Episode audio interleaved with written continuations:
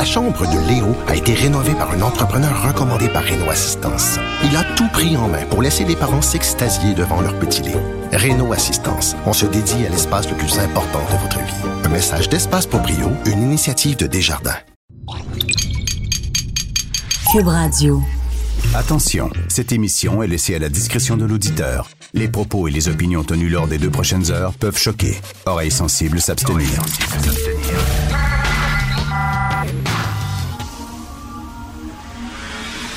Martino. Richard Martineau. Politiquement incorrect.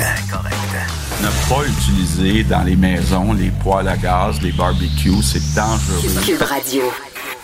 Bonjour, bon euh, lundi. J'espère que vous avez passé un bon week-end. Merci d'avoir écouté Politiquement, d'écouter Politiquement Incorrect et de syntoniser Cube Radio.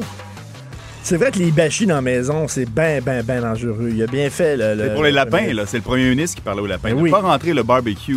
Pas du bâchi. Puis un barbecue dans la maison, c'est c'est pas une bonne idée. Non.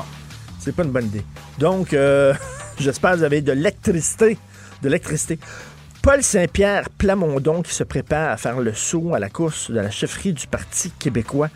J'ai rien contre Paul Saint-Pierre euh, Plamondon, sauf que je trouve son nom très long. Mais gars très sympathique. Mais tu sais, quand même, le, le- le PQ, là, c'était, René Lévesque, c'était Jacques Parizeau, les fondateurs du Québec moderne, c'était Bernard Landry, c'était des, gens, là. Puis Paul Saint-Pierre, il se cherche, le PQ se cherche énormément. Il semble qu'on a plus, plus les politiciens qu'on avait. C'est tout ce que je dis. J'ai rien contre M. Saint-Pierre Plamondon, mais quand même, c'est pas, pas dans la même trempe, il me semble, que les anciens chefs du PQ. C'est ça la politique en 2019. Parlant de politique, Valérie Plante, la mairesse de Montréal, qui a accordé une entrevue et elle a dit que si elle est critiquée, c'est parce que c'est une femme. Ça, je suis tellement plus capable de ce discours-là. Tu te lances en politique, tu vas te faire critiquer. Ah bah, parce que Denis Coderre, lui, se faisait pas critiquer. Le gros Coderre, le gros Coderre. Hein, avec euh, la, formule électrique, il s'est fait rentrer, dedans, il s'est fait critiquer les caricatures du gros Coderre, puis tout ça. Il a-tu dit une fois, c'est parce que je suis un homme? Ben non. Il a pris ça, il a pris sa pilule, puis euh, that's il l'a accepté. C'est un personnage public, c'est un politicien, tu te fais critiquer. Mais là, Valérie Plante, c'est parce que je suis une femme. Non, Madame Plante. On a le droit de vous critiquer, puis on vous critique parce que vous êtes mairesse de la ville de Montréal. Les femmes, là, vous voulez avoir l'égalité. Mais ça vient pas rien qu'avec des privilèges, l'égalité. Ça vient aussi avec des affaires qui sont pas le fun. Quand vous êtes égal aux hommes, ça veut dire que, on- oui, vous allez euh, avoir euh, des, je sais pas, des augmentations de salaire, vous allez être reconnu dans votre travail, etc. Mais vous allez pouvoir les critiquer aussi. Tu peux pas sortir tout le temps le joker en disant, mais là, je suis une femme. Vous n'avez pas le droit de me critiquer, je suis une femme, je sors la carte. Je suis une pauvre femme, toute critique contre moi est sexiste. C'est quoi cette niaiserie-là, Christy? Je suis tanné de ce discours féministe-là. On me critique parce que je suis une femme. Non, on vous critique parce que vous êtes mairesse de la ville de Montréal. Depuis que vous êtes à la tête de la ville de Montréal, on n'a pas vu grand, grand changement au point de vue de la circulation à, Mont- à Montréal, la mobilité. On n'a pas vu grand changement. Il y a encore des trous partout, euh, malgré euh, votre supposément escouade de la mobilité qui était censée faciliter les choses. On le sent pas, on voit pas une différence. On a le droit de vous critiquer. Non, non, non. C'est parce que je suis une femme qu'on me critique. Tout le temps sortir la carte femme. Donc, il faudrait, l'égalité pour vous, ça veut dire, là, vous ne faites que des bonnes choses. Euh, vous n'avez que des fleurs, vous n'avez que des éloges, mais on n'a pas le droit de vous critiquer. Dès qu'on vous critique, c'est sexiste. C'est ça. Ben, c'est pas l'égalité, ça. Vous voulez être protégé, vous voulez qu'on se conduise de façon condescendante envers vous, de façon, euh, de façon, tu sais, oh, c'est une femme, il faut la protéger, c'est une petite chose fragile. Ben non, euh, vous êtes une femme en politique, vous avez le droit. Pensez-vous que Margaret Thatcher a fait ça, vous? Oh, ils m'ont critiqué, là, tu sais, là, quand, quand Margaret Thatcher était dure envers les syndicats de mineurs, par exemple, là. Puis tout le monde est tombé sa tomate, là. Puis tout le monde disait, c'est épouvantable. Pensez-vous qu'elle s'est roulée dans un coin, Margaret Thatcher, puis qu'elle dit, oh, on me critique parce que je suis une femme. Bouh! Ah, God, arrêtez avec ce discours-là. En fait, c'est anti-féministe, ce discours-là. Vous faites honte aux femmes lorsque vous avez ça. à Outaouais, dans la région de l'Outaouais, il y a 200 élèves qui ont été retirés du cours de sexualité. Levez votre main si vous êtes surpris. Levez votre main. En Ontario, c'était exactement la même affaire. Il y a eu plein de jeunes qui ont été retirés des cours de sexualité en Ontario. Ça a été extrêmement difficile à gérer. Et là, tu lis le texte, le texte qui paraît dans la page 8 du Journal de Montréal. Et là, 200 enfants, blablabla. Bla, bla, bla, Mais comment expliquer un tel volume dans une petite commission scolaire basée à Gatineau? Le président de parents engagés de l'Outaouais, Ibrahim Zbalil, croit que son organisme a eu un important rôle à jouer. Son association est composée essentiellement de parents musulmans, mais est ouverte à toutes les religions, précise-t-il. Ouais. Ben, OK, on comprend. Là, on comprend. Ces enfants ont été retirés des cours d'éducation en sexualité par des parents hyper religieux qui ne voulaient pas que leurs enfants soient confrontés à l'homosexualité, qu'ils soient confrontés aux transgenres parce que ça allait contre leurs valeurs profondes. Donc, ils ont retiré. Et le, ministre de l'Éducation, Jean-François Roberge, il l'avait dit ça ne sera pas facile de retirer vos enfants. C'est pas vrai que vous allez pouvoir retirer vos enfants pour des raisons religieuses. L'école n'est pas là pour vous répéter ce que vos parents vous disent chez vous. L'école est là pour vous extirper de votre milieu familial, pour vous confronter à autre chose, à d'autres valeurs, à d'autres, pour qu'après ça, vous puissiez choisir c'est quelles vos valeurs à vous. Mais l'école, c'est pas des perroquets qui vont vous répéter les croyances que vos parents essaient de vous inculquer chez vous, là. Puis de vous mettre. Non, non, c'est pas ça. Fait que là, ils ont retiré les enfants, puis c'est surtout des parents musulmans. Je ne suis absolument pas surpris. Et là, il y a des gens qui vont dire c'est l'islamophobie. Non, non, c'est un fait. C'est un fait. Il y a 200 enfants qui ont été retirés. Il y a un homme qui dit c'est grâce à mon association, Parents engagés de l'Outaouais, et une association qui est composée essentiellement, ça veut dire essentiellement, en grande majorité, sinon totalement, de parents musulmans qui veulent rien savoir de donner un cours d'éducation. Je suis désolé, mais on est au Québec. L'Outaouais, c'est au Québec. Et au Québec, on a décidé de donner des cours d'éducation sexuelle. Puis les parents religieux, qu'ils soient catholiques ou musulmans, si vous pensez que vos enfants ne se masturbent pas, si vous pensez que vos enfants ne sont pas intéressés par la sexualité parce que vous, vous croyez en Jésus ou en Allah, vous vous mettez un doigt dans l'œil. Ils servent sans porn, vos enfants. OK? Comme tous les autres enfants. Puis ils sont curieux de ça. C'est important de leur donner. Puis ils se posent des questions. Puis il y a des enfants de parents musulmans, il y a des enfants de parents catholiques qui sont pas bien dans leur corps, qui se demandent, moi je suis un gars, comment ça se fait je tripe ces gars, moi je suis une fille, comment ça se fait je tripe ces filles. Puis c'est pour ça que ça sert les cours d'éducation sexuelle, pas pour vous inculquer ce que vos parents vous inculquent à longueur de jour, mais comme je le dis, pour vous extirper, pour vous, pendant, pendant quelques heures dans, dans votre journée, vous allez sortir du, joug de vos parents, de la jupe de vos parents, de la soutane de vos parents, et vous allez être confronté à autre chose. Je ne comprends pas pourquoi on a accepté, pour des raisons religieuses et des accommodements débiles, qu'on a accepté que les parents retirent leurs enfants d'un cours d'éducation sexuelle. Et Jean-François Robert, je l'avais juré que ça ne serait pas facile. Ça a l'air que c'est très facile de retirer ses enfants. Malheureusement, vous écoutez politiquement incorrect. J'accepte avec, avec fierté la direction, les commandes. Non, non, pas les commandes. Votre maison, c'est un espace où vous pouvez être vous-même. J'accepte d'être l'entraîneur-chef des Orignaux Atomes 2B de l'école. Mon amour, moins fort, la petite dame. Ah, excuse, excuse.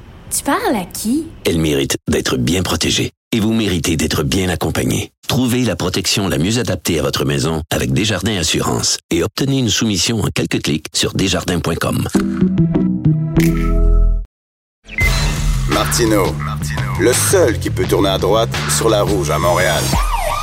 Politiquement incorrect. Mais c'est politiquement correct de l'écouter.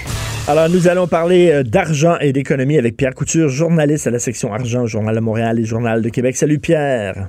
Salut Richard. Écoute, Desjardins, ça va leur coûter cher en maudit parce que là, la fuite de données, ça a touché tous leurs membres. Et là, la facture pourrait atteindre les 100 millions de dollars pour Desjardins.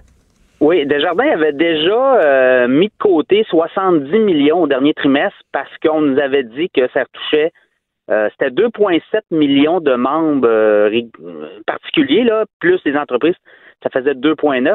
Et là, vendredi, on est coup de théâtre, on vient devant les médias.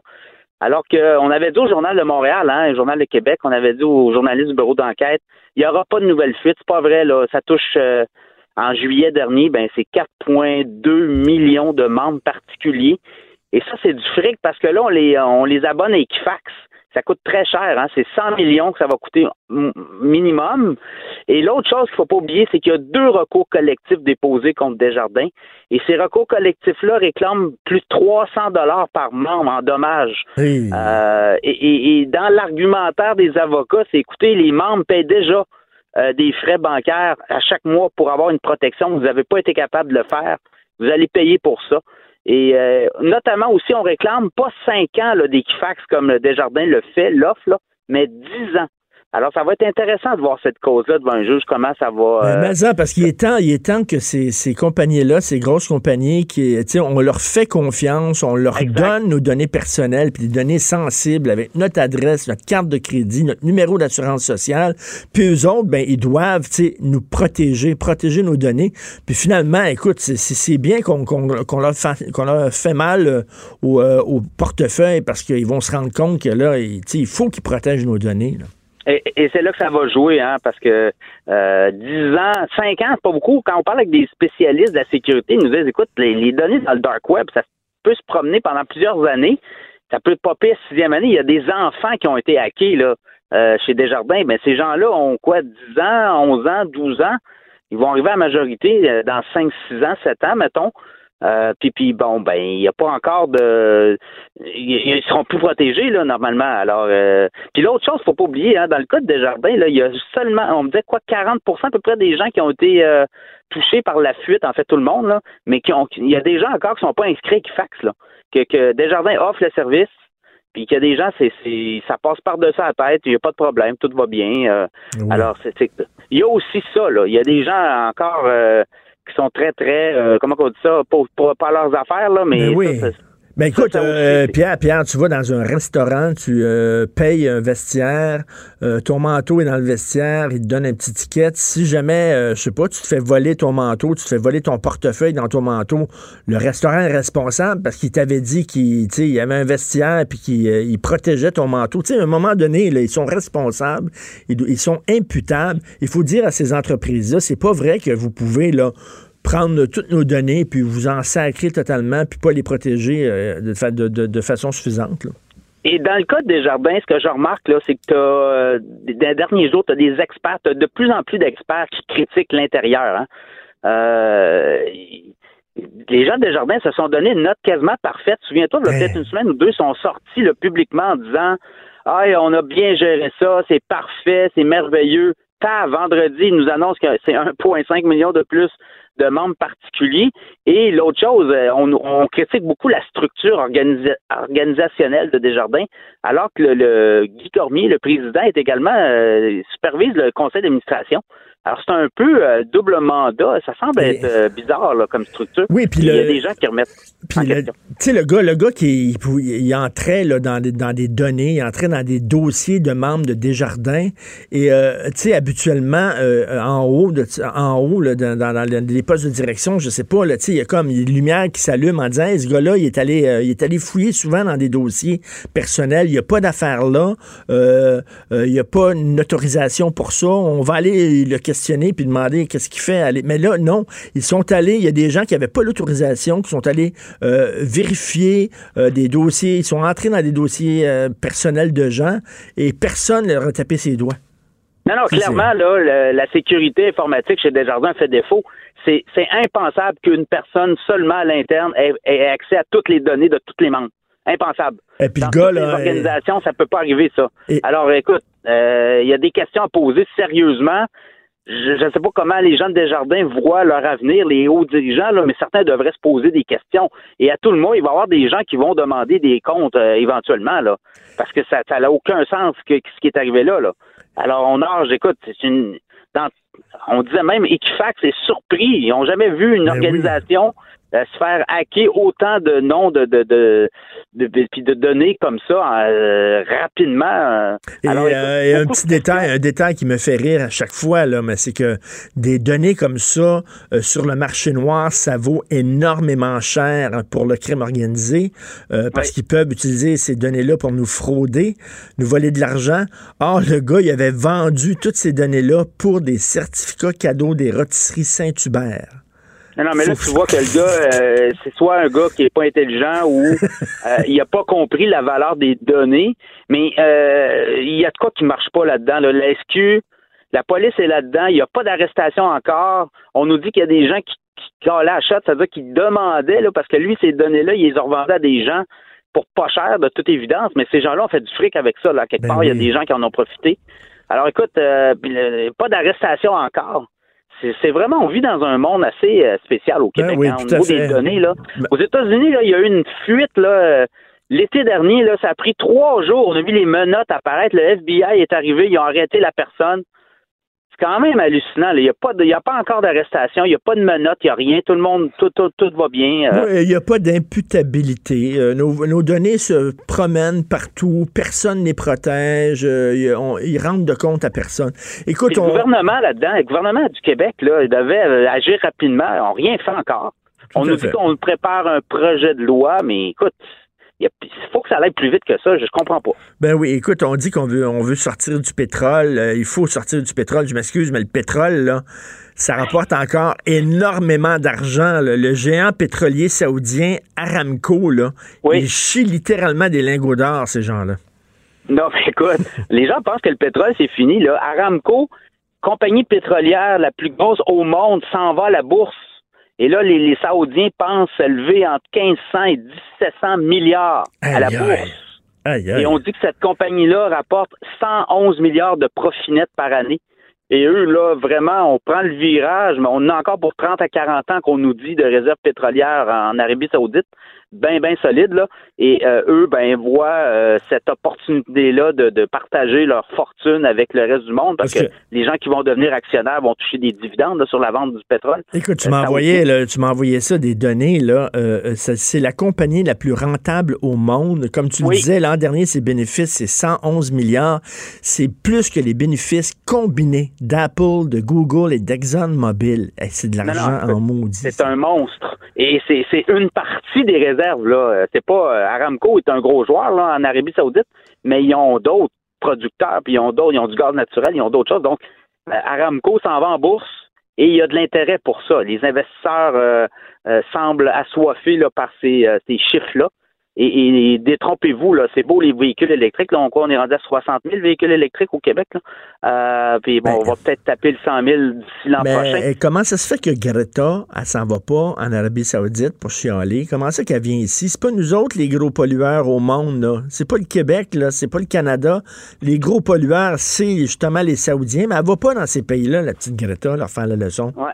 Ben, l'économie mondiale, le Canada, c'est 2 2% les Américains 25, euh, les Chinois euh, 15, euh, quand on regarde l'Europe, on se 15 à 20. Alors, euh, c'est plus ailleurs que ça se passe, là, la pollution. Nous, même si on décidait qu'on arrêtait de polluer ou qu'on arrêtait de, de consommer de l'essence, Ça du changerait pétrole, strictement rien. ça changerait rien. Là. Alors, euh, rien. devrait travailler. Écoute, un projet de construction d'une usine d'alumine de 100 millions de dollars pourrait voir le jour à Bécancour.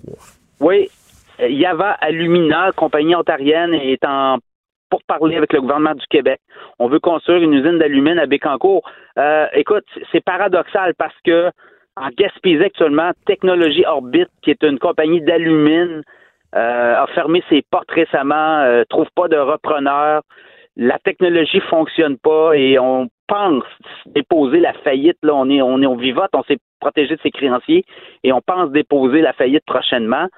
Et on a un projet de 100 millions de l'autre côté, du côté de Bécancour. Alors, je ne sais pas comment le gouvernement du Québec va euh, prendre le pour peser le pour et le contre. L'alumine, ben en fait, c'est dérivé de l'aluminium là, Mhm. et on fait euh, on fait des, euh, des processeurs là-dessus. On travaille aussi pour des euh, des pièces d'ordinateur, des pièces de batterie euh, pour les voitures électriques notamment. Alors, euh, de l'alumine, c'est très recherché, c'est des métaux rares qu'on appelle, mais il semble qu'il y avait un projet très porteur en Gaspésie, puis la, la compagnie est en faillite technique actuellement. Alors, je ne sais pas si on va se relancer là-dedans. Mais Ça va merci. suivre. Merci beaucoup, c'est à suivre. On va te lire, bien sûr, dans la section argent du Journal de Montréal, Journal de Québec. Merci beaucoup, Pierre Couture. Salut, Richard. Salut. Politiquement incorrect. À Cube Radio et sur LCN, le commentaire de Richard Martineau avec Jean-François Guérin. Cube Radio. 8h30. Bonjour, Richard. Salut, Cindy. On attend toujours dans les urgences. Ben oui, on attend toujours dans les urgences. J'entendais tantôt Claude Meunier qui parlait du CHUM. Puis oui, on est fiers de cet hôpital-là. C'est un super bel hôpital. Euh, mais, mais quand même, il y a des problèmes dans les urgences. Au cours de la dernière année, même si la CAQ a dit que les choses allaient changer, le temps d'attente dans les urgences, on le voit aussi euh, aujourd'hui dans le Journal de Montréal, le Journal de Québec, a augmenté de 1h22 minutes. Et ce qui est le plus inquiétant, c'est dans les urgences psychiatriques. Là, c'est 44 heures. Cindy, dans les urgences psychiatriques, les gens qui sont en crise, les gens qui ont des crises de schizophrénie, qui ont des, qui peuvent être suicidaires et tout ça, 44 heures, comme dit un spécialiste, même une heure, c'est une heure de trop. Donc, on a eu des médecins au gouvernement, ça n'a rien changé. On a eu des bureaucrates au gouvernement, des gens d'affaires, ça n'a rien changé. Que ce soit le Parti libéral, que ce soit le PQ, que ce soit la CAQ, c'est toujours les mêmes problèmes. Pourquoi? Parce que tout ce qu'on fait, c'est des changements de structure. On prend l'organigramme, on, on change de bord, on prend les structures, on les change par une autre structure, on change de nom, etc. Mais Cindy, on s'attaque pas au vrai problème qui est le modèle québécois. À quand un système, à quand une cohabitation entre un système public et un système privé. En France, c'est comme ça. Il y a un système public qui est très fort. Il y a un système euh, privé qui est très fort aussi. Les gens ont une assurance de base et se prennent une assurance privée euh, qui couvre des choses que ne couvre pas leur assurance de base. Ça va très bien. En France, il n'y a pas de temps d'attente. Tout le monde est très, est très bien couvert. C'est un système qui fonctionne. Qu'est-ce qu'on attend, Cindy, pour ouvrir la porte au privé? C'est pas, pas de, c'est pas de tout mettre privé, absolument pas, mais qu'il y a une cohabitation privée-publique. Et ça marche ailleurs. Il y a, d'autres pays où ça fonctionne, mais on ne veut pas toucher au modèle québécois. On ne veut pas faire entrer le privé sous prétexte que ce serait un système de santé à deux vitesses. Ben, voilà. Alors, il y a toujours les mêmes maudits problèmes. On attend toujours dans les urgences, malheureusement. En fait, ça avait baissé un petit peu sous M. Barrette, Ben si oui. on se aux chiffres. Un peu, mais là, ça a augmenté d'une heure, d'une heure, 22 minutes. C'est ça à quel prix aussi? Euh, parlons maintenant éducation. Les commissions scolaires, clairement, qui ne comprennent pas le message à l'heure où on commence les consultations là, pour euh, l'abolition des commissions scolaires. Alors, ben oui, il y en a, il y en a qui ne comprennent absolument pas. Donc, euh, commission scolaire Endlich Montréal, on sait qu'il y a des graves problèmes de gestion dans cette commission scolaire-là. Et là, bon, achat d'alcool, des cadeaux, euh, des fleurs, des cadeaux lorsque les gens vont à la retraite, des montres de grands bijoutiers, des frais de voyage, des milliers de dollars euh, dépensés parce pourquoi il y a eu un colloque, une conférence à Boston pendant trois jours. On est allé dans un hôtel luxueux là-bas. Bref, tout ça payé aux frais de la princesse. Ça ne pense pas. Les gens ne comprennent pas. Ça fait longtemps qu'il y a ces problèmes-là dans les commissions scolaires. C'est pas pour rien qu'on a tiré la plug justement des commissions scolaires du côté français. Et là, il y a des gens qui disent, ben, pourquoi on ne fait pas ça pour les commissions scolaires anglophones? C'est que c'est la charte des droits, la charte des droits et libertés canadiennes protège justement le droit des minorités anglophones euh, au Québec. Ils ont le droit d'avoir leur commission scolaire. Donc, il faudrait réouvrir la charte, ce qui est impossible. Donc, euh, là, c'est certain que, on tire la plug des commissions scolaires du secteur francophone.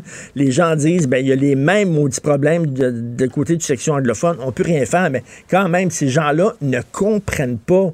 C'est année après année, c'est des dépenses de fou. C'est de l'argent qui ne va pas aux enfants, qui ne va pas direct aux enfants, qui vont, eux autres, se payer des parties à nos frais. Bref, gros problème. J'imagine qu'on va en parler là, lors des prochaines, justement, consultations sur l'avenir des commissions scolaires.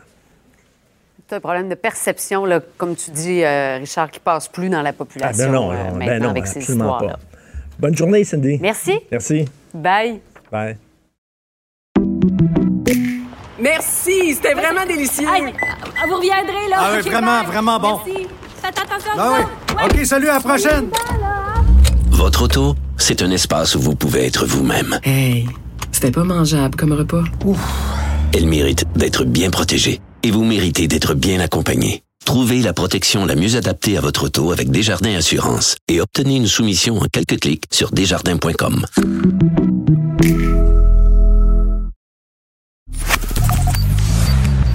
Richard Martineau. Politiquement incorrect. Cube Radio. Alors, nous allons parler euh, d'un sujet grave avec Jean Bottary, que vous connaissez bien, qui est blogueur, qui est un activiste, qui est un ancien préposé aux bénéficiaires, qui prend souvent la plume pour euh, défendre ses anciens collègues. Euh, bonjour, Jean. Bonjour, Richard. Bon, tu m'as écrit ce week-end, il y a un gars qui s'appelle Stéphane Laforêt qui a écrit sur sa page Facebook qu'il voulait en finir avec la vie. Euh, je vais vous lire au complet le message ok, que, Stéphane Laforêt, euh, c'est c'est certain que c'est très dur, là, mais il faut en parler. Il a écrit ça sur Facebook le 31 octobre à 9h07. Bon, c'est aujourd'hui que je vous quitte, que je suis curé de cette hostie de vie. Les CI3S de l'Anaudière, plus capables, ils modifient nos postes et donnent tous nos transports à des bénévoles. Ils nous traitent comme de la merde. J'ai vécu de l'intimidation par-dessus le marché. Moi, j'ai été suspendu. L'intimidation recommence par un chef d'équipe. Moi qui aimais ma job. euh, là, c'est plus, euh, plus le cas. Il serait grand temps qu'il y ait une enquête sur le réseau de santé. Euh, les ressources humaines, les syndicats qui travaillent plus pour les patrons que pour nous, les employés. Je suis plus capable. Cette année n'a pas été facile. Intimidation à ma job, séparation, perte de ma mère. Là, je me sens seul en crise. Le monde est rendu trop méchant. Je suis plus capable. Euh, etc. Message au CI3S, surtout à tous les, les patrons, manger un gros char de merde, c'est pas une farce.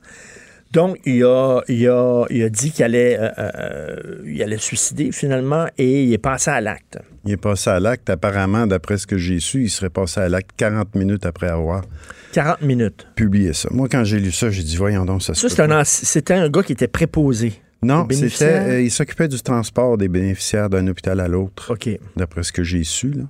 OK. Mais c'est sûr qu'il était en lien direct avec les, les- les patients, là. Et ça montre euh, justement la pression, la difficulté de ce job-là. C'est certain que lui avait des problèmes personnels. Il- Oui, il, venait effectivement. de suivre une séparation, il venait de subir une séparation avec sa femme. Oui. Sa mère, euh, dont il était visiblement très près, euh, est morte, Il est etc. décédé, ouais. Mais mais de, de la dépression chez les gens qui travaillent, euh, que ce soit préposé, que ce soit au transport, que ce soit infirmier, etc., il y en a beaucoup. Il y en a beaucoup parce que c'est une pro- profession où on donne un métier, si tu veux, où on donne, on donne, on donne, mais on reçoit très peu. La valorisation est quasi inexistante, sauf celle de la part des patients, évidemment, qui, eux, nous apprécient euh, énormément. Mais pour ce qui est du système comme tel, on dirait que le système s'est déshumanisé au fil des ans. Et c'est évident que c'est pas la seule cause qui a porté euh, Stéphane à se suicider, mais ça a contribué à ça, parce qu'il dit aussi qu'il a subi de l'intimidation. J'ai pas su tous les détails encore de ça, parce que je suis en contact avec quelqu'un qui est proche de lui. Puis cette personne-là, d'ailleurs, m'a dit que dès qu'elle a vu le statut de Stéphane, elle a réagi, elle a appelé la police. Parce qu'elle ne savait pas que le décès de sa mère, ça l'avait affecté à ce point-là, parce que probablement qu'elle n'a pas parlé. Comme plein de monde. Moi, j'ai déjà vécu une dépression. J'ai été très chanceux, un bon médecin de famille, un bon T'as été entourage. pris en charge. Oui, immédiatement. Et j'ai aussi. Mais parlé, tu as cherché de l'aide aussi. Oui, c'est ça. Puis j'ai aussi subi euh, des formes d'intimidation au travail après 31 ans de service au même endroit. Euh, j'ai manqué quelques fois parce que la, la grand-mère à mon épouse était euh, mourante, était en phase terminale de cancer. J'ai manqué quelques fois, puis on me l'a reproché. J'ai demandé, est-ce qu'il y a d'autres reproches à me faire après 31 ans? Ah non, non, ton travail, c'est super, il n'y a pas de problème, mais là, tu manques trop souvent. Puis ça, ça m'a fait décrocher du réseau de la santé. Ben, après 31 ans. Ben c'est ça, on, on en parlait tantôt, là, des changements de structure et tout ça, mais Ouais. tu sais, euh, on dirait que c'est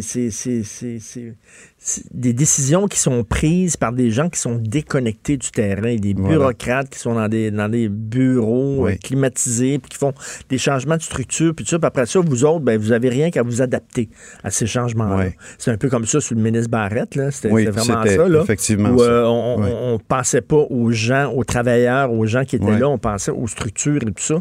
Et du jour au lendemain, mais toi, c'est une affaire, tu, reviens souvent là-dessus, là, dans, dans tes blogs, dans tes textes. Oui, parce que, ben, gars, je vais donner l'exemple euh, où je suis présentement. Je suis consultant au 6 des Laurentides, OK? Il y a deux semaines, on a tenu une réunion spécifiquement pour les préposés. Moi, j'en revenais pas. J'aurais aimé ça, vivre ça dans mon temps, ce qu'on vit là. Euh, C'était des préposés, des cadres, tout le monde était là, puis tout le monde était là dans le but de trouver des solutions pour amoindrir la tâche des préposés aux bénéficiaires. J'ai jamais vécu ça. Est-ce que ça va se répandre partout? J'espère que oui. Parce que là, c'est une façon de, de réhumaniser le système puis de tenir compte du fait que nous, les soignants, sommes aussi des humains. Ben oui. Tu sais, on a une vie, on a des, on a des choses. Puis c'est ironique Comme de tu dis, ça, ça suce ton énergie, ce job-là, parce que tu donnes, vraiment, tu donnes de l'amour, tu donnes de l'affection, t'es- tu rassures les gens qui sont angoissés, qui Oui. sont malades, etc. Mais ça, il faut à un moment donné, il faut que tu te recharges. C'est comme une pile, là. Voilà. C'est une Voilà. batterie, là. Et il y a aussi un programme d'aide des employés. Dans tout le réseau de la santé, ça existe. Mais les gens, ils sont méfiants de faire appel. Certaines personnes sont méfiantes de faire appel au programme d'aide aux employés parce qu'ils croient que l'employeur va être au courant. Euh, la confidentialité euh, est là. Si c'est un travailleur social, un psychologue ou peu importe, euh, il ne peut pas divulguer les informations. là. Tout ce qu'ils vont savoir, c'est qu'il y a telle- certaines personnes qui ont été consultées, puis l'employeur doit payer les frais, évidemment, de ça. Mais il faut encourager les gens à faire appel à ce système-là.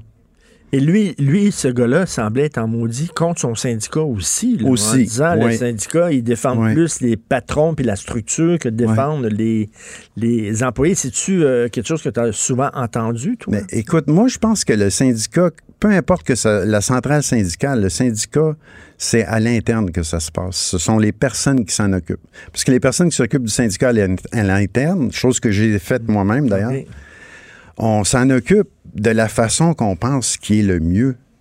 Puis encore là, ça devient le côté humain qui est le plus important. Tu sais, j'ai déjà eu des personnes qui sont rentrées dans mon bureau qui étaient victimes de violences conjugales. J'ai tout fait pour les aider, ces personnes-là. Mais encore là, ça dépend de la personne qui est assise de l'autre côté du- de la chaise au bureau. Puis bon. Mais, mais est-ce que les ressources humaines sont là pour euh, écouter les gens qui sont en désarroi, les travailleurs? Écoute, euh, parce que moi, bon, je suis en bonne santé, heureusement, je suis en bonne Oui. santé. C'est très, très rare que je me ramasse à l'hôpital. Mais récemment, j'ai dû aller voir un proche à l'hôpital. Mhm. Et écoute, j'étais là, quoi, une heure? Puis je regardais les infirmiers puis les infirmières, puis je me disais, tabarnouche, moi, au bout de deux ans, je pèterais. Je pèterais. Je sais pas comment ils font, puis ils sont gentils. Ouais. Vraiment, le personnel. dans- Tu sais, on parle souvent des problèmes dans, dans le système de santé. C'est un problème d'entrer dans le système de santé, mais le personnel Ouais. est vraiment incroyable. Québec. C'est des gens effectivement. Ouais. dévoués, c'est des gens gentils avec le sourire. Mm. Puis Je sais pas comment ils font. Non, moi non plus, honnêtement. Comme je te dis, je l'ai fait 31 ans, là. Mais ceux qui sont encore là aujourd'hui, là, chapeau. Je leur lève mon chapeau. Bravo. Quoi, quand t'es sorti, toi, ça devait être un, deux tonnes qui s'enlèvent de tes épaules? Oui, effectivement, oui. Ah oui, je me suis dit, mon Dieu, ça se peut pas. Ça se peut pas. Je m'en vais de là. là. J'ai commencé, j'avais 10 patients en 1983. En qua- 2014, quand j'ai quitté, j'en avais 22 à m'occuper. À t'occuper. Fait que c'est plus que le double. 22, puis t'es t'es quoi, 5 minutes chaque, là? À peu près. Ben moi, j'étais en réadaptation, mais la, la population étant vieillissante, c'était presque toutes des personnes âgées. Donc, évidemment, il faut prendre notre temps. Puis en étant en réadaptation, il faut les rééduquer. Il faut que ces gens-là retournent à domicile ou dans leur résidence en étant le plus autonome possible. C'était pas une mince tâche, je veux te dire. Mais toi, des gens comme Stéphane, Oui. lui, malheureusement, il est passé à l'acte, mais des gens qui craquent, il y en a beaucoup dans le système de santé. Oui, il y en a beaucoup. Il y en a beaucoup, puis il y en a beaucoup qui n'osent pas en parler parce que la dépression, c'est encore stigmatisé, on juge les gens. euh, tu sais, c'est pas comme euh, tu te casses le bras, tu es dans le plâtre, ça paraît. Mais la dépression, ça paraît pas, là. Et là, quand, quand tu vois, là, justement, là, il y a des temps d'attente de 44 heures dans les urgences psychiatriques. Ah, c'est épouvantable. Genre, tu sais, je- on n'arrête pas, on parle de ça ces temps-ci au Québec, comme quoi il y a vraiment des besoins Ouais. en santé mentale. Euh, il va y avoir là, des consultations bientôt, puis Ouais. il y a des besoins criants en santé Mhm. mentale. Et là, c'est 44 ans. Mais tu sais, 44 ans quand tu es en crise, là, Euh, non. tu restes pas à l'hôpital. Non, tu moi, je pars, m'en tu irais. sors, puis tu, tu le camp, puis tu délires dans la rue, puis... Ouais. euh, tu sais, c'est comme... c'est- délirant. Et je reviens tout le temps là-dessus, c'est qu'on fait des changements de structure, tout ça, mais on dirait que les gens qui sont sur le terrain ne sont pas consultés. On les Ouais. écoute pas. Ben, je te dirais que ça, il y a une apparence de changement depuis euh, la prise euh, au pouvoir de, de la CAQ. Mais on n'a pas beaucoup parlé de santé. Il y a une on n'a pas beaucoup par- parlé de santé dans la campagne électorale. Non, c'est hein. vrai. On a parlé C'est d'environnement beaucoup. Oui. On a parlé de laïcité, bien sûr. Mhm. On a parlé... euh, tu sais, mais on n'a pas beaucoup parlé de ça. On a parlé d'éducation. Mhm. C'est comme si euh, on mettait l'accent sur l'éducation à la CAQ, au gouvernement de la CAQ, en disant ben, la santé, ça va se régler tout seul. Mais non. Non, non, ça se réglera pas tout seul. Euh, il faut que ces gens-là travaillent très, très fort. Puis les employés du réseau de la santé sont là aussi pour les aider. Mais comme je te dis, il y a une certaine écoute maintenant de la part du gouvernement. Espérons que ça va aller en s'accentuant, parce qu'on est là pour les aider aussi. Là. En tout cas, lui, c'est un des nombreux cas de gens qui ont craqué dans le système Ouais. de santé. Et euh, lui, quand il a mis ça sur Facebook, Stéphane, euh, il y a des gens autour de lui qui ont tout de suite euh, qui ont réagi, Réagi. qui ont envoyé des messages en disant écoute, là, euh, appelle-moi, euh, fais, Ouais. passe pas à l'acte, etc. Mais il y a une personne, comme je te dis, qui était proche de lui, qui a contacté la police immédiatement. Sauf que il était vraiment prêt à passer à l'acte. C'était pas un appel à l'aide dans son cas. Il était prêt à passer à l'acte. Ça, c'est sa dernière lettre. Puis il dit bon, après ça, c'est fini. Puis c'est ça qui est arrivé. 40 minutes après, apparemment, il était déjà euh, décédé. Et là, on voit là, dans, dans le journal de Montréal, sur le temps d'attente dans les urgences, on dit qu'il y a de plus en plus de gens qui ont 75 ans et plus. Tu sais, on le savait, ça, ça fait des années qu'on Oui. le sait avec le vieillissement Oui. de la population qui va avoir une pression énorme sur le Oui. système de santé. On le savait depuis longtemps. Et, et c'est, comme- et quand tu travailles dans un CHSLD, quand tu travailles dans, un- dans, un- dans le milieu de la santé et tu veux aider les gens et tu n'as pas le temps, voilà. C'est extrêmement C'est ça qui est frustrant. Puis c'est ça qui, qui nous rend, euh, dans certains cas, comme dans mon cas, dépressifs. Veux, veux pas, parce qu'on n'a pas le temps à donner à ces personnes-là. On peut pas leur parler et surtout, on peut pas les écouter. Parce que ces personnes-là, tout comme nous, les travailleurs de la santé, ont une vie, ils ont des problèmes dans leur vie aussi. Puis des fois, ils aimeraient ça se confier à quelqu'un. Mais si on n'a pas le temps de les écouter, Ben, c'est ça. Mm. Puis, puis, puis il craque, puis euh, non, c'est c'est vraiment... là, Ouais. c'est, euh, donc, euh, Stéphane Laforêt, malheureusement, il est passé à l'acte. là. C'est c'est- c'est- Oui, confirmé. c'est confirmé, oui. Puis que, comme je te dis, quand j'ai lu cette lettre-là, j'étais bouleversé, j'en revenais pas. J'ai dit, voyons donc. Il y en a d'autres, il y en a d'autres qu'on n'est pas au courant, on le sait pas. Mais lui, vraiment, il a- Écoute, c'est une amie qui Puis là, avec la pénurie de main-d'œuvre, qui va s'en aller dans ces, dans ces, dans ces, dans ces Ben, métiers-là? écoute, si moi, je... Qui va faire ça? Si c'était à recommencer, si j'avais encore 22 ans, comme quand j'ai commencé dans le réseau, là, Tu irais pas là. je retournerais. Sais-tu pourquoi? Parce que je veux que ça change. J'essaierai de changer les choses de l'interne. Puis, comme je te dis, le 6 des Laurentides, où je suis consultant, il y a des changements qui s'en viennent. Est-ce qu'on peut répandre ça un peu partout? Est-ce qu'on peut rendre ça un peu plus humain, le réseau de la santé? Ben, merci beaucoup, Jean. Merci, Jean Merci Bottary. Puis on peut te lire euh, sur euh, ta page Facebook. Oui. C'est ça, les textes euh, que tu écris régulièrement. Oui. Merci. Salut. Merci à toi. Gilles Proulx. Le où, quand, comment, qui, pourquoi ne s'applique pas sa ricanade? Parle, parle, parle, genre, genre, genre. Gilles Proulx. C'est ça qu'il manque tellement en matière de journalisme et d'information. Voici le commentaire de Gilles Proulx. Bonjour, M. Prou. Comment ça va? Bonjour, mon cher Richard, et je trouve ce témoignage touchant, et monsieur a dit quelque chose de beau. C'est à la régie interne. Il faut répandre des réformes qui ont été amorcées quelque part à la régie interne. Et ça m'amène à suivre un peu ce sujet, comme quoi le purgatoire est rempli de bonnes intentions quand on est dans l'opposition. On en a-tu des solutions? Et la CAQ, dans l'opposition, en avait des solutions à propos des urgences interminables. Ça n'a pas de sens d'entendre des histoires en psychiatrie tant d'heures, puis sur une civière tant d'heures, puis à part dans la salle d'attente. C'est drôle, les filles qui sont là, souvent des filles, plus des filles que des gars, euh, venez euh, le dimanche soir quand il y a de la télévision, vous allez voir qu'il y a moins de monde. Venez un soir où il y a du hockey, vous allez voir qu'il y a moins de monde. Il y a quelque chose qui marche pas là-dedans. Et euh, ce cas-là est un exemple de purgatoire où tu es plein de bonnes intentions, mais une fois au pouvoir, tu te butes aux obstacles de l'administration. Et euh, il y en est pareil. Prends les détours puis les chose qui nous importune comme automobilistes.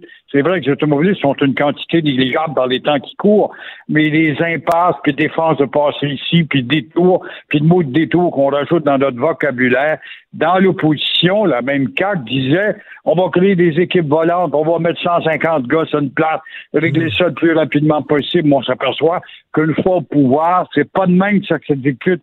Euh, le milliard en trop, euh, aux médecins. Bon, on a 250 millions, c'est passé. Est-ce qu'on va le revoir? Dans l'opposition, on l'avait. Euh, L'unique système d'impôt, le fédéral nous dit, vous passerez, puis vous pourrez broyer, puis le demander. L'argent trop à Hydro-Québec, vous passerez. Alors, ça donne une idée comment, euh, dans l'opposition, on peut rêver avoir des alternatives pour grossir ton vote, ton, ton, ton bassin de vote, mais quand tu arrives justement sur le terrain, affaire aux enquiquinades administratives et monsieur a touché justement en parlant de la régie interne. Mais Gilles, tant qu'on ne, quand, tant qu'on ne touchera pas au modèle québécois, moi, j'ai hâte de voir un gouvernement qui va dire là, là, il va avoir un système privé qui va cohabiter avec le système public et qui va permettre de désengorger le système public. Euh, je pense ça, ça marche en France, ça marche dans d'autres pays, mais on ne veut pas ouvrir la porte au privé. C'est un tabou au Québec parce qu'on a peur d'avoir un système de santé à deux vitesses. Ben, ça fait que c'est ça. Ça fait que c'est ça. On a tout le temps les mêmes. On est animé de tabous. On est animé de bibites. Quand le débat qui a duré combien de temps, il y a 10-15 ans, euh, le ticket modérateur, puis ça serait injuste pour une certaine classe. Ben oui, mais quand tu un, un, plat de bonbons qui c'est écrit dessus près des gens, t'en prends, mais tu marques que ça coûte 5 cents, ben les trois quarts en prennent pas. Ben oui, en France, il y a une étiquette modérateur. Je disais ça ce matin, je suis allé faire des, petites recherches. En France, il y a une étiquette modérateur et ça fonctionne très bien. Euh, voilà. Ben, en tout cas, euh, on veut pas, on veut pas toucher au modèle québécois. Ben là, on fait des changements de structure, puis finalement, on change pas euh, grand-chose dans le système de santé. On se retrouve avec toujours les mêmes maudits problèmes. Paul Saint-Pierre Plamondon qui se présente à la chefferie, la course au leadership du Parti québécois. J'en parlais un peu plus tôt. J'ai rien contre M. Saint-Pierre Plamondon, mais on est loin des, des René Lévesque, des Jacques Parizeau, des Bernard Landry, hein, Gilles? Bernard Landry, dont je t'avais dit qu'on l'honorerait, t'as vu ce matin, c'est un peu un prix de consolation. J'ouvre la parenthèse bien vite. Mais oui. Un barrage dans le Grand Nord, c'est vrai qu'il est bien vu de cette population pour les raisons qu'on connaît, la paix des braves, mm. puis le développement, en tout cas, de l'énergie du Québec, la souveraineté énergétique. Mais on aurait pu donner quelque chose de beaucoup plus, en tout cas, significatif, monument, place publique, rond-point, à Montréal, l'anglicisé ou la toponymie a besoin de mettre en évidence ces personnages qui ont marqué le développement économique. Et là, on, arrive justement avec le Parti québécois. Qui veut devenir chef du Parti québécois? Bon, qui est Paul Saint-Pierre Plamondon? Ben bon petit gars. Euh, qui s'est démené, mais euh, qui a quand même récolté 7% d'appui la dernière fois. Là. Euh, c'est bien beau de dire on va remplacer Jean-François Guizet, qui a peut-être été faible. Il faut lire justement les, l'ouvrage sur Bernard Landry pour voir ce que Bernard Landry pensait de Lisée. Hein, il, était, il, était, extrêmement sévère envers Lisée. Et boy! Très dur, très dur. Véronique Yvon, qui est une femme de classe, bon, qui quitte le navire. Que reste-t-il, Sylvain Gaudreau? Dans quelle mesure a-t-il cassé des vitres pour se faire remarquer? L'historien Frédéric Bastien c'est un bien bon petit gars qui a fait un livre drôlement documenté sur le rapatriement injuste de l'arrogance d'Ottawa et de Trudeau, avec le non au référendum veut dire un oui. Et puis euh, là, moi j'entends de quelques exécutifs ou des gens qui se disent influents dans le sud-ouest de Montréal dire on va rappeler, parce qu'on n'a pas de candidat, Pierre-Carl Pelado. Je doute beaucoup, mais on m'invoque Pierre-Carl Pelado Ah, une oui. étiquette économique, un engagement politique fort. Oui, mais il a déjà démissionné. Il y a eu ses noces où il s'est ridiculisé. Oui, mais Robert Bourassa est revenu après tout. Pourquoi pas, puisque nous avons besoin d'un leader affirmatif et en même temps à Mais- mais, connotation euh, économique. Tu sais, ça prend quelqu'un, que ce soit une femme ou un homme, avec de l'ampleur, tu sais, qui nous rappelle. je- mais qui maintenant, qui, Gilles, qui, qui veut se lancer en politique avec les médias sociaux, avec les insultes, avec les égouts à, à ciel ouvert, qui, quelle personne de- de- de- d'importance se- accepterait de se lancer en politique? Ils se disent, ben non, je veux pas aller là. Ben, il y a sûrement des géants. On en a-tu des géants, nous autres? Euh, non. Mais un géant politique qui arrive et qui lui dit Je me fous des jérémiades de la basse-cour qui, au nom de la démocratie, se permet de me peinturer alors qu'ils ne représentent rien. Ils n'ont que la sympathie des médias qui tournent la manivelle pour les mettre aux téléjournaux. Je suis au-dessus de tout ça et je m'engage, un peu comme De Gaulle, je vais changer la Constitution. La quatrième, je passe à la cinquième République. Alors, c'est-à-dire à changer l'approche démocratique, une démocratie orléaniste à la Jean Drapeau, à la De Gaulle, c'est-à-dire vous m'élisez, voici mon programme, et vous me fichez la paix tant et aussi longtemps que je n'aurai pas réalisé mon programme. Vous pouvez faire toutes les antiquinales que vous voulez puis descendre dans la rue. Vous n'existez pas, vous m'avez élu pour le programme. Mais je pense qu'on pas rendu là. ce type de géant-là. Qu'est-ce que vous pensez de ça? Vous l'avez peut-être pas lu, mais je vais vous, euh, je vais vous le dire. Là. Valérie Plante, elle a donné une, entre- une entrevue à la presse, elle a accordé une entrevue à la presse, puis elle a dit si on me critique, c'est parce que je suis une femme. c'est- c'est incroyable comment cette femme peut distorsionner, puis je lis des analyses sur ces deux ans de vantardise, et comme je te disais l'autre jour, combien d'omissions dont elle n'aborde pas, et son entourage non plus, et la presse manque également. Pourquoi la presse ne se dit pas, il y a eu des inepties qui ont été commises, ne serait-ce qu'en matière d'histoire avec les Mohawks, ne serait-ce que son maudit gros conseil municipal, puis ses dix villes de trop. Comment ça se fait qu'on n'aborde pas ça? Comment ça se fait qu'il n'y a pas un service d'enquête du journal, puis de la presse, puis de devoir? Comment, où est-ce que vous êtes? Pourquoi vous ne les posez pas? C'est pas dans le ton. C'est pas savoir si c'est dans le ton, c'est de savoir que ça nous coûte cher. Ben, le- le- le c'est de savoir qu'elle monte l'évaluation de nos maisons pour nous taxer. Le conseil municipal de Montréal est plus gros que celui de Toronto. Ça pas l'allure. hein. Exactement, c'est le plus gros conseil en Amérique du Nord. Rien que ça, ça devrait faire Ben un boulet. Quel train, quel train, puis sous Coder, pareil, on soulevait pas ça. Puis on te renvoie à Québec. Hey, t'es un poids lourd dans le débat euh, du Québec. Fais-toi aller la margoulette. Pourquoi? Tu veux pas toucher dans tes 103 plusieurs de tes propres membres dans ton parti qui ont été élus? Est-ce que c'est ça la raison? Si c'est ça, est-ce que tu te fous des poches, les Montréalais, et tu fais croire que la prospérité est là quand il y a toujours 15 000 personnes qui quittent à chaque année? Alors, je comprends pas ce silence. Si c'est vrai que le municipal est la proximité que le peuple, comment ça se fait que la presse.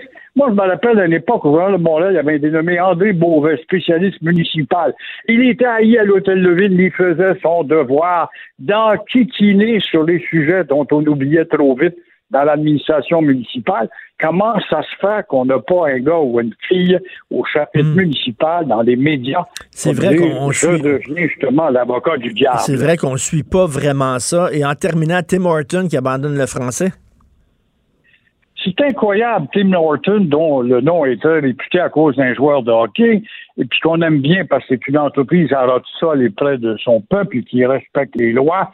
Bon, depuis quelque temps, perd de l'altitude au chapitre euh, économique, on, le sait, depuis que les Américains sont rentrés dedans. Mais la langue de travail, au moment où il y a un débat sur la langue de travail, où Jolin Barrette est occupé à tout ça, je lui souhaite une maudite bonne chance. À l'île des Sœurs, il y a un Tim Morton, deux unilingues anglais, des gens qui débarquent du bateau, mais qui trouvent un job. La fille me répond Ouais, ouais, mais on trouve pas de Québécois. Voyez-vous déjà là, comment sournoisement on s'empare du marché pour créer un précédent. À Verdun, le Tim Horton le plus crotté au Canada, rue de l'Église, eh bien, t'as beau déplorer, une jeune imbécile répond euh, c'est ainsi qu'on va améliorer euh, le bilinguisme. Au Canada, vous savez, on exige aux employés anglophones qui apprennent le français. Alors ici, c'est une façon à nous d'apprendre l'anglais. Alors, Ben, avec ben, la ben, radio ben, en anglais, tue-tête, 95% des clients sont des francophones.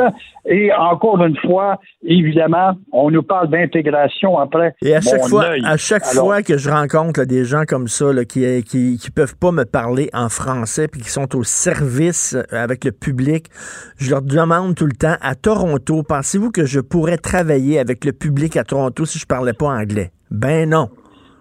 Si, si je parlais pas anglais, fa- te trouver un exemple où à Toronto, il y a un tel, puis là, ils te généralisent ça, évidemment, pour te faire passer pour le ridicule, le gars qui veut pas évoluer.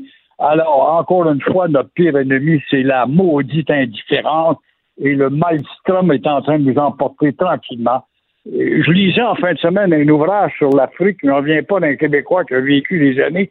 Tous ces pays partiellement français ou français tout court de l'Afrique noire ou du Maghreb, les jeunesses passent à l'anglais. Alors, est-ce que ces jeunes innocents ici en charge de nos commerces qui nous imposent sont plus renseignés que nous et savent que la francophonie, un jour ou l'autre, ça va disparaître? Alors, bonne chance à M. Barrett qui est supposé nous arriver avec une formule magique.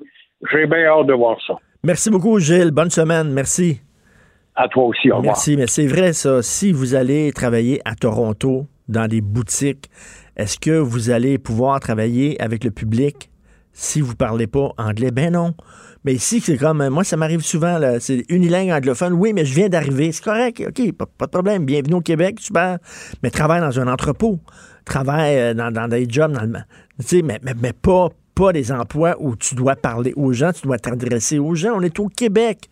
Mais en même temps, regarde, si on accepte ça, si en tant que consommateur, on tourne pas les, talons, puis on sac pas le camp euh, de la boutique, puis on accepte de se faire parler en anglais, mais c'est ça aussi, c'est de notre faute également.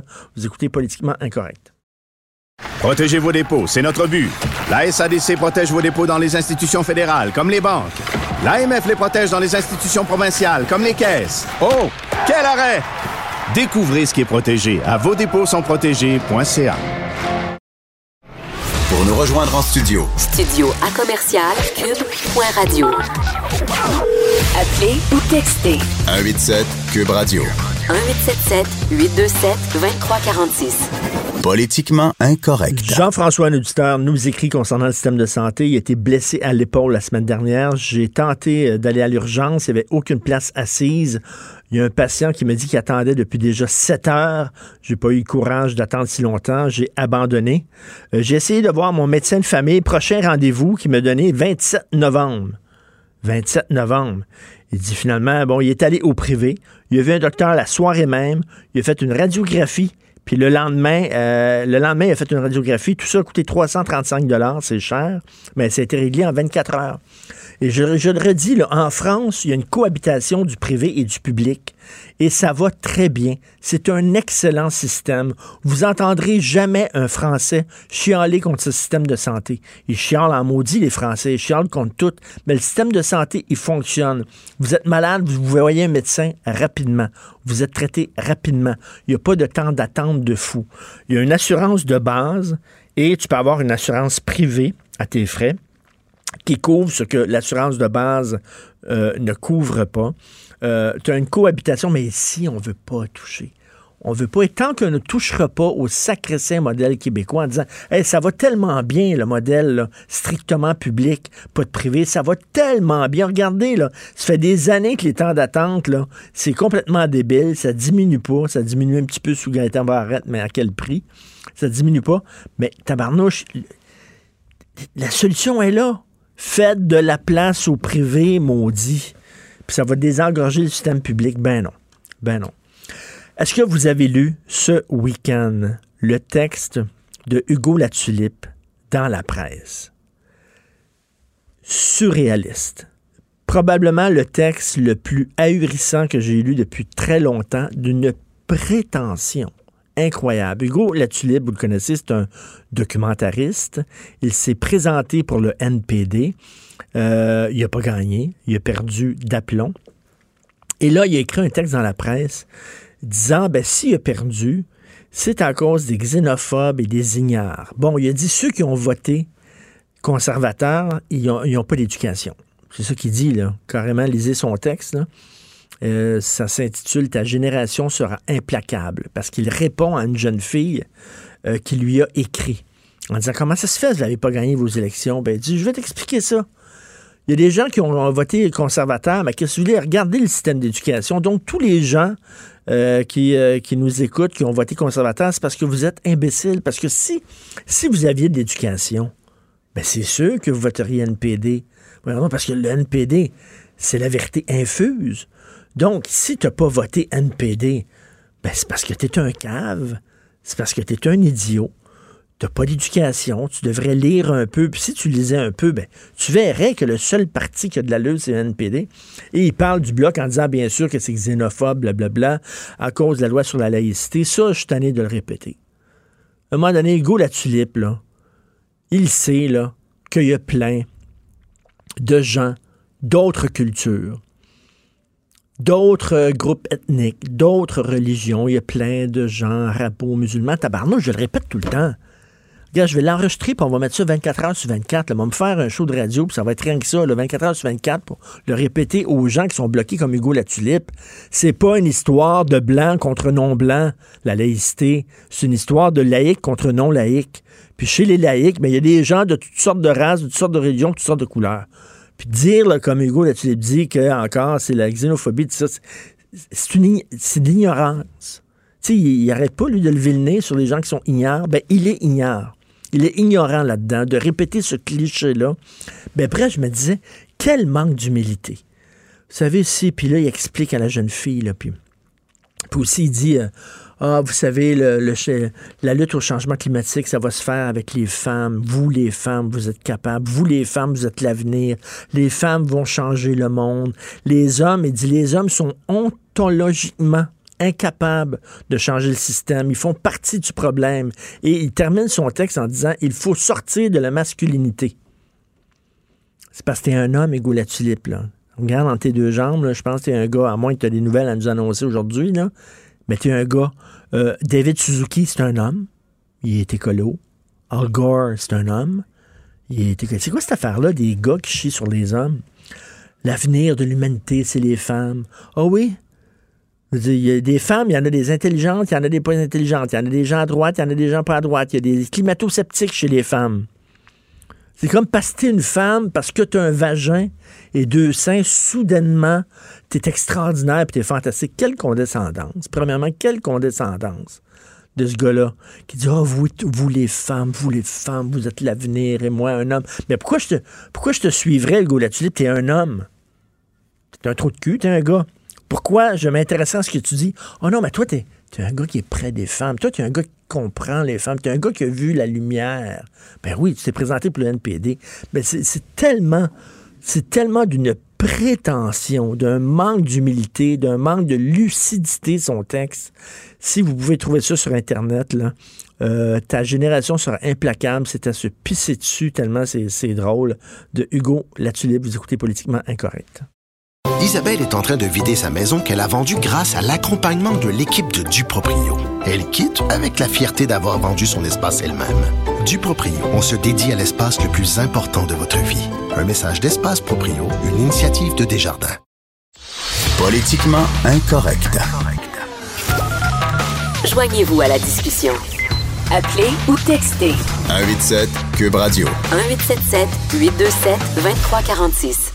Je ne sais pas si vous suivez ce qui se passe actuellement en France, mais c'est assez inquiétant. Moi qui adore ce pays-là, c'est assez inquiétant de voir ce qui se passe.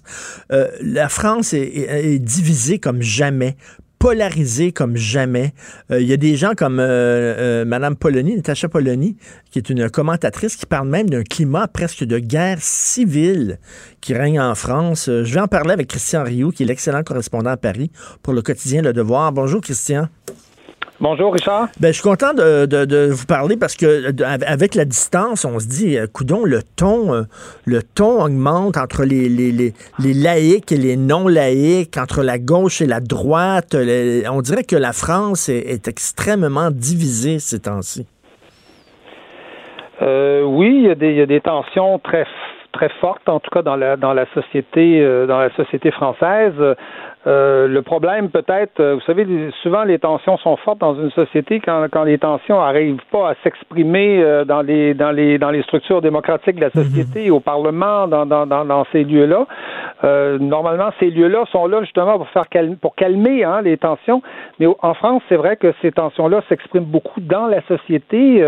la France voit depuis un certain nombre d'années se constituer dans ces dans ces banlieues, ce qu'il faut bien appeler aujourd'hui des ghettos, euh, des ghettos qui sont de plus en plus, euh, disons-le, islamisés.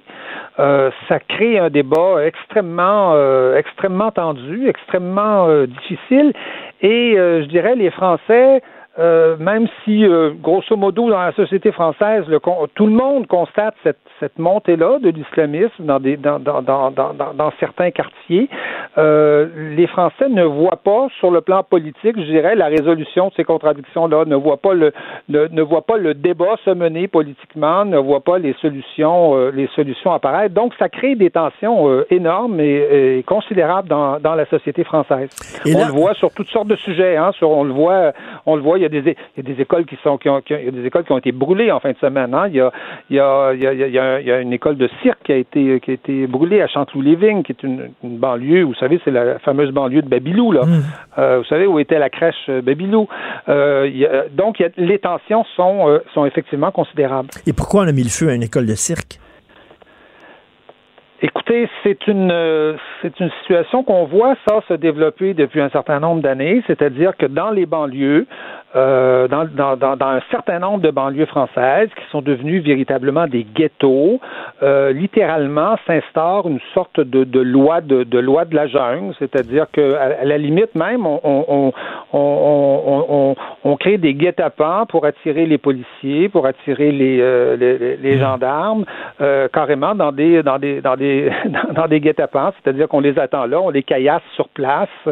Euh, les policiers s'attendent à ça, savent que ça va se produire. Ce sont des lieux, on dirait, où le droit ne s'applique plus, où la loi n'est plus euh, n'est plus respectée. Donc les Français voient ça d'une part, et comme je vous dis, ils voient pas sur le plan politique la transcription de ça, c'est-à-dire euh, au, journal télévisé, on en parle pas beaucoup.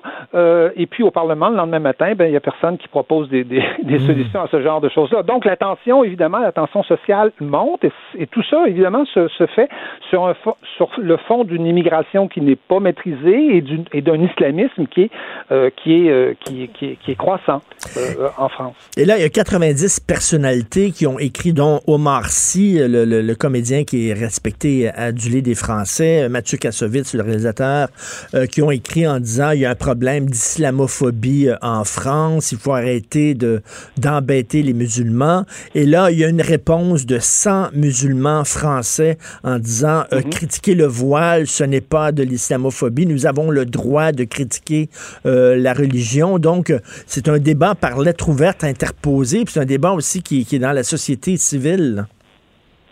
Oui, absolument. Oui, c'est un, c'est un débat qui est dans la qui est dans la société civile. Sauf que le, je dirais que le constat aujourd'hui est quand même de plus en plus euh, de plus en plus euh, évident. Euh, il y a 15 ans, il y a 15 ans, des des, des, des, des, gens avaient écrit un livre qui s'appelait Les territoires perdus de la République. Mmh. bon, ça à l'époque, ça, ça, ça, ça on, avait un peu passé ça sous silence. On n'en parlait pas. Mais mais aujourd'hui, ce constat-là est, est admis par par tout le monde, c'est-à-dire même des journalistes euh, des anciens journalistes du journal Le Monde, hein, comme Davet et l'homme, ont écrit un livre qui s'appelle Inch'Allah, qui nous, qui nous décrit l'islamisation systématique de la Seine-Saint-Denis, du quartier de la Seine-Saint-Denis, euh, ici à, deux pas de, à deux pas de, à deux pas de Paris. Donc, euh, l'ancien ministre Gérard Collomb avait quitté son, son poste en disant on vit côte à côte, mais demain on, on risque de vivre face à face.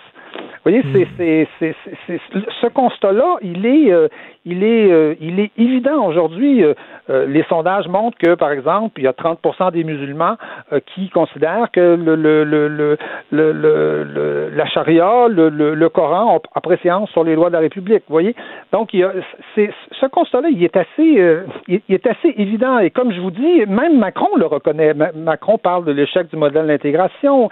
Il parle de, de gens en sécession de la République. Il parle d'une crise de l'islam, il parle de l'hydre islamiste. Donc, euh, sur le constat, je vous dirais que euh, euh, on, on- on- la société française Oui, allô? Oups. On l'a perdu, malheureusement. Alors, euh, Christian Rioux qui parlait d'Emmanuel Macron. Emmanuel Macron dit oui, euh, l'islam euh, revient en force en France, sauf que le diagnostic est bon, sauf que lui, sa solution, la solution qu'il préconise, c'est ce qui écrit Christian Rioux dans Le Devoir, c'est Emmanuel Macron, c'est un économiste, hein, c'est un gars qui vient des banques. Tout pour lui passe par l'économie. Fait que si on va donner davantage de jobs, s'il y a une meilleure intégration économique des immigrants musulmans ou des Français euh, d'obédience musulmane, tout va se régler.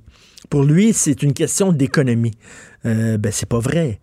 C'est pas vrai. Il y a des pays qui sont riches, il y a des pays qui intègrent bien économiquement leurs immigrants, puis qui se retrouvent encore quand même avec des problèmes. Euh, le problème de l'islam en France, de l'islam radical euh, qui monte, euh, c'est pas seulement qu'un problème économique. Donc, euh, Christian Rio, vous êtes avec nous? C'est ça. Donc, Oui, oui, le diagnostic d'Emmanuel Macron est juste, sauf que vous le dites, vous l'avez écrit, sa solution, lui, c'est que ça passe par l'économie. Si on leur donne des jobs, soudainement, tout va se régler. Et là-dedans, Là-dedans, Oui. il, il erre complètement, là. Mais ça, c'est la solution qu'on pratique quelque part depuis euh, depuis euh, 30 ans. hein. Il n'y a, pas de pays au monde. là. Ça, je, je vous le dis parce que moi, je les connais, ces banlieues-là. J'ai été là en reportage combien de fois. Il n'y a pas de, de, de banlieue au monde, d'endroits euh, comme ça au monde où on a autant investi. Les Français ont investi des milliards et des milliards. Allez voir les, les, les, les- allez voir les, les, banlieues où il y a eu les émeutes, là, les fameuses émeutes en 2005. Ça a tout été reconstruit. Euh, on est en train de tracer des lignes de métro pour aller pour aller là.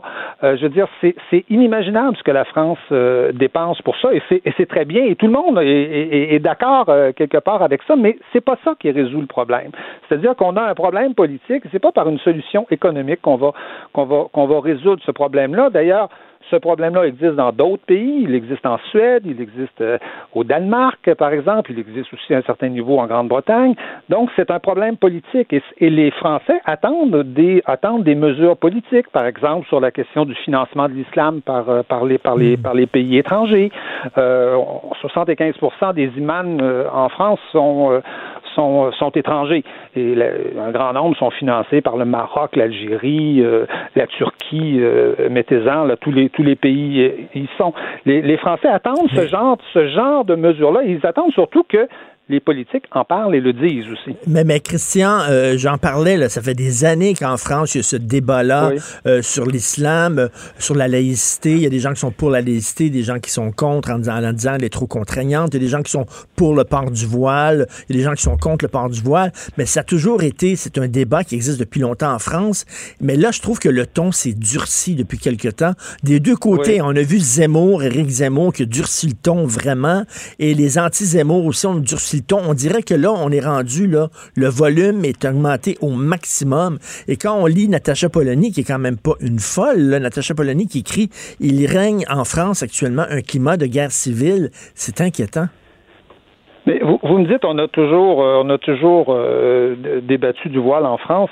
C'est- pas vrai quelque part. C'est-à-dire qu'il y a, il y a 25 ans, euh, personne parlait de laïcité parce que euh, vous savez, la laïcité, c'est quelque chose qui avait qui avait été utile euh, beaucoup à l'époque où on combattait euh, l'influence de la religion catholique. Euh, On avait parlé à cette époque-là, mais la laïcité, euh, moi, quand je suis arrivé en France, les premières fois que je suis venu en France, plus personne parlait de laïcité. C'était comme une évidence, ça, la laïcité. Il y avait des règles, tout le monde les respectait. Qu'est-ce qui s'est passé depuis? C'est que depuis 20 ans, on a vu croître euh, un mouvement politique qui s'appelle l'islam politique. Euh, je vous parle pas, je vous dis pas que c'est que, que, que c'est seulement la, la, la, la religion musulmane qui s'est répandue, c'est carrément un mouvement politique qui s'appelle l'islam politique qui s'est développé. Et là, évidemment, le débat sur la laïcité a ressurgi. Les Français qui parlaient plus de laïcité depuis euh, depuis quelques décennies se sont remis à parler de laïcité parce qu'ils se sont dit ah ben peut-être que ça peut servir. ça a servi pour l'Église catholique, peut-être que ça peut resservir pour l'islam. Mais c'est vrai que le débat, je dirais, est très euh, est très tendu aujourd'hui. Il y a beaucoup de sociologues, il y a beaucoup de qui analysent un peu le morcellement de la société française. Parce que la société française, hein, vous savez que le premier article de la Constitution française, c'est la France est une république laïque, indivisible et sociale. Donc, il y, a, une sorte de, je dirais que la France se perçoit, la France, c'est pas le Canada multiculturel. Là. Euh, la, la, France se perçoit pas comme un pays où on va avoir un ghetto euh, musulman, un ghetto, euh, un ghetto catholique, un ghetto sikh, un ghetto juif. Euh, la France se perçoit pas comme ça et ça fait, ça fait, je dirais, euh, au moins depuis la Révolution française et même les historiens vont vous dire c'est bien avant ça, euh, la France se perçoit comme une, comme une nation intégrée où oui l'immigration arrive mais elle s'intègre. Mais, mais, là, mais là, l'histoire du, le débat sur le voile a été relancé parce que là, c'est les, les, mères accompagnatrices. C'est-à-dire que, bon, lorsqu'une mère oui. accompagne son enfant dans une activité euh, parascolaire, une visite de musée, une visite du, bar, du Parlement, par exemple, euh, elle n'a pas le droit de porter le voile. Et là, ça a relancé le débat, mais avec, avec euh, je veux dire, une fougue, là, euh, une nouvelle. Oui, ça, ça a relancé le débat. Il faut dire que faut dire que le, le, le, le le, le, port du voile par les mères accompagn... ou les parents par les mères accompagnatrices était interdit en 2013. Mmh. Le gouvernement socialiste, après, par un règlement, a, fait, a supprimé ce règlement-là, renvoyant la décision au directeur d'école, parce que les directeurs d'école peuvent, peuvent peuvent l'interdire, mais euh, c'est vrai que le, le, port du voile euh, par une mère accompagnatrice, c'est en France, c'est mal vu. C'est-à-dire tout ce qui tout ce qui est signe religieux à l'école, euh, les Français les Français n'apprécient pas ça. Ils aiment pas ça. C'est vieux de 200, 300 ans. C'est leur culture à eux. Euh, ça, ça n'empêche pas les religions de pratiquer leur -hmm. religion partout dans la société française. Il y a des mosquées partout, il y a des églises partout, il y a, il y a, il y a, il y a tout ce qu'il faut. Mais les Français sont sensibles à cette question-là.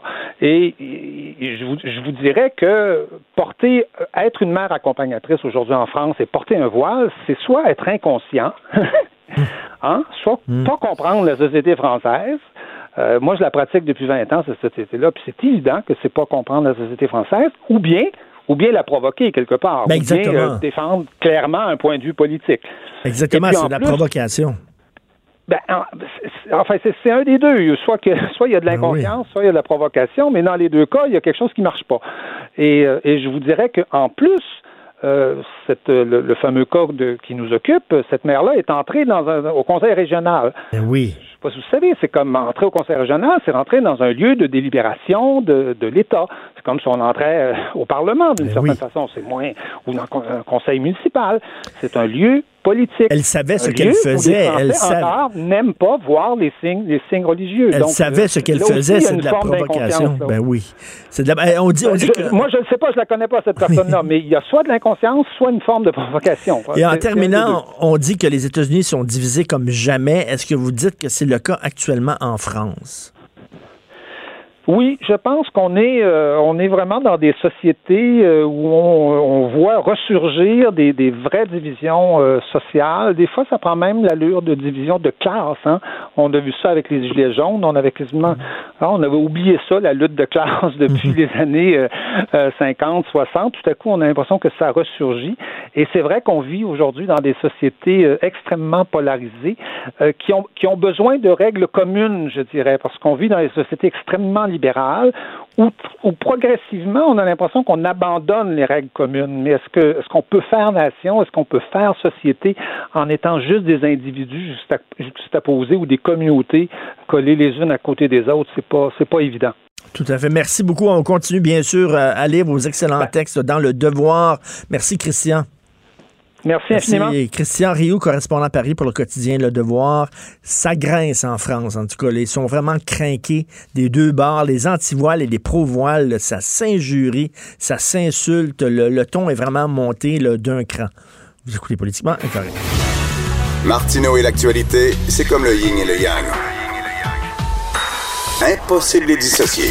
Politiquement incorrect. Alors, chaque semaine, chaque lundi, nous parlons avec l'essayiste et journaliste Jérôme Blanchet-Gravel. Salut Jérôme. Écoute, je te lance sur une affaire, là, mais il y a 30 ans aujourd'hui, euh, c'est la chute du mur, il y a 30 ans. Euh, tu sais, quand, quand la, la démocratie occidentale se battait contre le communiste, euh, je trouve qu'on défendait nos valeurs. C'était important, les valeurs de liberté, les valeurs de, de débat, de, bon, liberté d'expression contre le monde communiste. Mais maintenant que on a perdu notre, notre ennemi qui était en face, on se retrouve un peu comme Batman qui a, qui a perdu le Joker, qui est tout seul dans son coin. Et je trouve que final- finalement, on, défend moins nos valeurs depuis ce temps-là, étant donné qu'on n'a pas un ennemi en face de nous. Ben pourtant, euh, on en a un quand même, euh, un ennemi, mais oui, quand même, l'islamisme, hein, Ben évidemment, ça- n'a pas le même, le même visage, mais, mais tu as raison. Le paradoxe, c'est que finalement, euh, on a écrit des livres là-dessus, on a parlé de la fin de l'histoire, c'est la victoire universelle de la démocratie, de la liberté, de la liberté d'expression, mais paradoxalement, on vit dans un monde euh, moins libre, hein, finalement, ben, euh, plus libre euh, sur, sur le plan du- des régimes politiques en tant que tel, mais la bien-pensance, ben, malheureusement, s'est substituée euh, aux tentatives euh, de censure des, des régimes autoritaires, des régimes communistes. Mais euh, mais quand même, je pense qu'on a encore un, un ennemi. Je le mot est un, est un peu fort, là, mais euh, non, en fait, non, il, est juste le mot. Euh, L'islamisme, c'est quand même euh, assez solide. L'État islamique, bon, avec Baghdadi, on, on a réussi à le traquer, à, à l'assassiner. Les États-Unis ont réussi leur coup.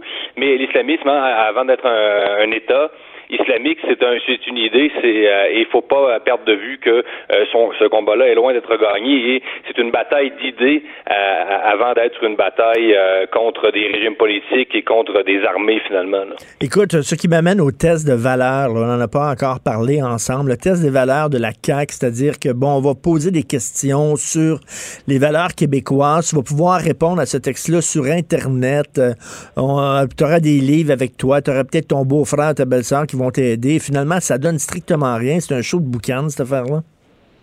Non, je comprends pas, euh, Richard. Euh, Le, ministre Jolin Barrette euh, est un gars talentueux. Il est plein de bonne volonté. Et là, qui nous, ra- qui nous amène un test du, du genre qui, qui rappelle la, sur, sur le bonjour aïe, là, tu sais, qui voulait interdire. Euh, Finalement, ça n'a pas marché. Euh, le, le ministre, euh, ben, le premier ministre Legault le- lui a dit que euh, ça ne marcherait pas puis ça n'avait pas d'allure. Là, finalement, c'est ce qu'on a compris là, entre les lignes. Mais, mais c'est quoi ça, ce test-là? Euh, technocratique, une espèce de, de- comme tu dis, un, simple formulaire. On réduit la culture québécoise à quoi euh, finalement? Et non seulement on donne des, munitions euh, gratuitement à nos adversaires, aux adversaires du gouvernement Legault qui vont encore accuser évidemment le Québec. euh, euh, de faire dans le fascisme. Mais non, moi, sérieux, Richard, non. C'est pas, pas vrai qu'au Québec, là, on va se mettre à octroyer des permis de culture québécoise, euh, comme on octroie euh, des permis de conduire. Et, et, euh, et là, et un gaspillage de, de ressources d'abord, euh, parce que bon, et ça se paye tout ça. Il y a des études, il faut concevoir le test. Et euh, non, ça, ça va absolument, ça, ça, ça dit rien sur le Québec, ça dit rien sur les immigrés. C'est un test qui peut être contourné. Les immigrés peuvent mentir de toute façon. Et je pense que le Québec et les immigrés méritent mieux que cette espèce de, de, de, de paperasserie euh, bureaucratique qui ne dit rien sur notre nation et notre culture. Ben exactement. Puis ça dit aussi entre les lignes que les immigrants auraient peut-être des problèmes avec nos cultures, nos valeurs. Or, écoute, je m'excuse, mais il y a plein de Québécois de souche qui s'appellent Tremblay, euh, qui, qui battent leurs femmes, euh, qui, euh, qui sont extrêmement sexistes, qui sont misogynes. Je veux dire, euh, SNC Lavalin qui a fait venir le fils de Kadhafi qui a payé des putes. Là, parle-moi pas de valeurs. Là, tu sais, c'est comme, c'est comme dire, euh, nous autres, euh, on respecte nos valeurs, mais vous qui venez de l'extérieur, hum, on, on a des doutes, on va faire passer un test. Je veux dire, ce test-là, on devrait le faire passer aux Québécois de souche aussi. Ils connaissent-tu leurs valeurs parce qu'ils les respectent? Tu sais, ça fait comme eux oui, et nous, clairement j'ai ça. ça. Ben oui, ça, ça c'est clair, c'est un argument. C'est et comme si des des Québécois de souche entre guillemets qui effectivement peut-être passeraient même pas le test. euh. Ben oui. Et de toute façon, Richard, il y a des gens qui conduisent sur la route, là, ils ont leur permis de conduire, ils l'ont peut-être passé à 85% Moi, je me rappelle d'avoir fait ces, ces tests-là. Puis, je veux dire, c'est pas parce que tu as un permis de conduire que tu chauffes bien ton char, ok, en, en tant que québécois. Donc, c'est pas parce que tu as un permis de culture québécoise tout d'un coup que tu vas te mettre à écouter Paul Piché. Puis, écoute, j'ai entendu des gens sur les réseaux sociaux, ils ont dit non, non, le test est pas assez costaud, il faudrait le bonifier. Il faudrait qu'on inclue euh, des fautes, euh, des, euh, des questions sur des artistes québécois. Donc, euh, connais-tu les cowboys fringants? Non, tu rentres pas au Québec. Non, mais tu vois, on va faire rire de nous, là, sérieux, on va faire rire de nous. Tu connais pas Céline, tu connais pas Céline Dion, rentre pas au, au Québec, tu, seras, tu seras pas un bon Québécois. Donc, non, Tu sais, écoute, on, peut, on, euh, peut, on peut déplorer effectivement le fait que, bon, il y a certains immigrants qui sont vraiment encore connectés à leur la culture de leur pays d'origine. Ils ont des satellites, ils n'écoutent que la télévision de leur pays d'origine, ils écoutent la radio de leur pays d'origine. On commencera pas quand même à forcer tout le monde à écouter des cowboys fringants puis Céline à la maison. On veut dire, ils ont le droit de faire ce qu'ils veulent, là. Ben, tu sais, on, a- on on vit dans une des sociétés libérales. Donc, euh, il y a quand même une limite à ce qu'on peut faire comme euh, comme nation qui veut préserver son identité. Évidemment, c'est important, le français, tout ça. euh, je veux dire, je t'apprends rien, Richard. Là, on défend le Québec, euh, toi et moi, depuis euh, toi depuis plus longtemps que moi. Euh, ce- ceci dit, moi, ce qui me surprend, c'est que le ministre présente ça comme euh, le summum, du nationalisme, alors que finalement, c'est une vision tellement réductrice euh, de notre culture que moi, c'est ça qui me fascine dans, ça. C'est, la culture, c'est- complexe, c'est fait de sensations, c'est des savoirs, c'est des traditions, mais c'est aussi, euh, c'est- on, est- on est au niveau aussi de l'impression, du feeling. C'est complexe la culture. La culture ne peut pas être réduite à un test bureaucratique, à un appareillage technocratique. Donc, euh, finalement, c'est- c'est c'est le triomphe de la technocratie bien plus que de la nation québécoise. Donc, euh, c'est- ça, ça nous dit rien, je le répète, sur, sur ce qu'on est, et ça, ça dit rien sur ce qu'ils sont, les immigrés. Et, euh, Et c'est- et non, c'est- et c'est pas parce que et- Et c'est pas parce que tu es un Québécois de souche que nécessairement tu maîtrises bien ta langue. Je veux dire, le test de français, combien de Québécois de souche le coulerait? Ben oui, ça. Puis, ben, puis on y revient. Ben, c'est, qu'en plus de ça, euh, on peut mentir. Donc, euh, je veux dire, les, les immigrés sont, sont intelligents, là, ils sont comme tout le monde. Donc, euh, quelqu'un qui est un islamiste, vraiment, qui qui croit pas au- à l'égalité homme-femme, en tout cas, puis moi, Richard, ce sera pas compliqué. Êtes-vous pour l'égalité homme-femme? Oui, non. Ben, tu sais, je veux dire, la taquilla, les islamistes ont des stratégies qui, qui visent finalement à, à- à camoufler leurs véritables intentions. C'est c'est connu depuis.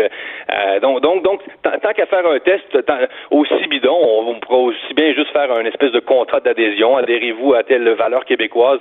À la limite, ce serait déjà plus symbolique. Donc, je comprends que le ministre a une logique derrière ça. Puis, on, comme je te dis, on, on sent qu'il y a de bonne volonté. Il a, il a envie de faire quelque chose pour le Québec. Là, là, il, il, il- la laïcité, c'était bon. Donc, là, il, a envie de faire quelque chose, mais encore faut-il que ce qu'il fasse soit, soit intelligent. Et désolé, mais ce test-là, euh, c'est pas intelligent parce que euh, c'est désincarné. Et euh, non seulement c'est inutile, mais ça donne des armes aux adversaires du nationalisme qui vont encore présenter le Québec à l'international comme une société euh, qui rejette ses immigrés alors que c'est tout le contraire. Tout à fait. Puis, euh, donc, on leur envoie un manuel pour expliquer c'est quoi les lois au Québec, c'est correct. Puis après ça, quand tu es ici, quand, euh, quand tu viens au Québec, ben, les lois s'appliquent à tout le monde, que tu sois blanc, que tu sois euh, métis, que tu sois noir, que tu sois, tu sais, bon, à un moment donné, c'est les mêmes lois pour tout le monde. Puis si tu bats ta femme, que tu sois musulman ou catholique, que tu sois de souche ou immigrant, ben, euh, tu vas être arrêté. C'est, tout. On n'a pas besoin d'un test de valeur. là. La, la loi est universelle. Puis, comme, comme on dit, choisir ses combats, choisir ses batailles, là, je pense que c'est le dicton qui devrait le mieux s'appliquer. Donc, euh, le ministre, oui, on, on- comme je te dis, OK, t'es motivé, tu veux défendre le Québec, c'est bon, mais amène-nous quelque chose de, de- avec de la substance, là, parce que ça, c'est loin d'être substantiel. La laïcité, ça, c'est autre chose, ça en dit beaucoup plus long, euh, ça en dit beaucoup, de, de- de- beaucoup de bien davantage, c'est-à-dire sur ce qu'est le Québec, ce, ce qu'est ses valeurs, euh, qu'un test, euh, comme je te dis, un appareillage bu- bureaucratique qui, euh, qui, qui est le triomphe euh, de la technocratie vide. là. C'est- C'est c'est du vide. C'est vraiment du vide, ce, ce test-là. Écoute, as-tu as-tu lu le texte de Hugo La Tulipe dans la presse? Je veux t'en parler parce que moi, je trouvais ça ahurissant, ce texte-là. Ouais, je l'ai lu, euh, et pas avec grand plaisir, là, je te dirais. Non, mais tu sais, si, tu as voté conservateur, c'est que tu n'as pas d'éducation. Et si tu as voté bloc, c'est parce que tu es xénophobe. Donc, pour lui, il n'y a qu'un parti qui possède la science infuse et la vérité, c'est le, NPD. Puis si tu es une personne qui, qui, qui, qui a lu dans ta vie puis qui est allumée, c'est certain que naturellement, tu vas voter NPD. Quand même, quel mépris, là.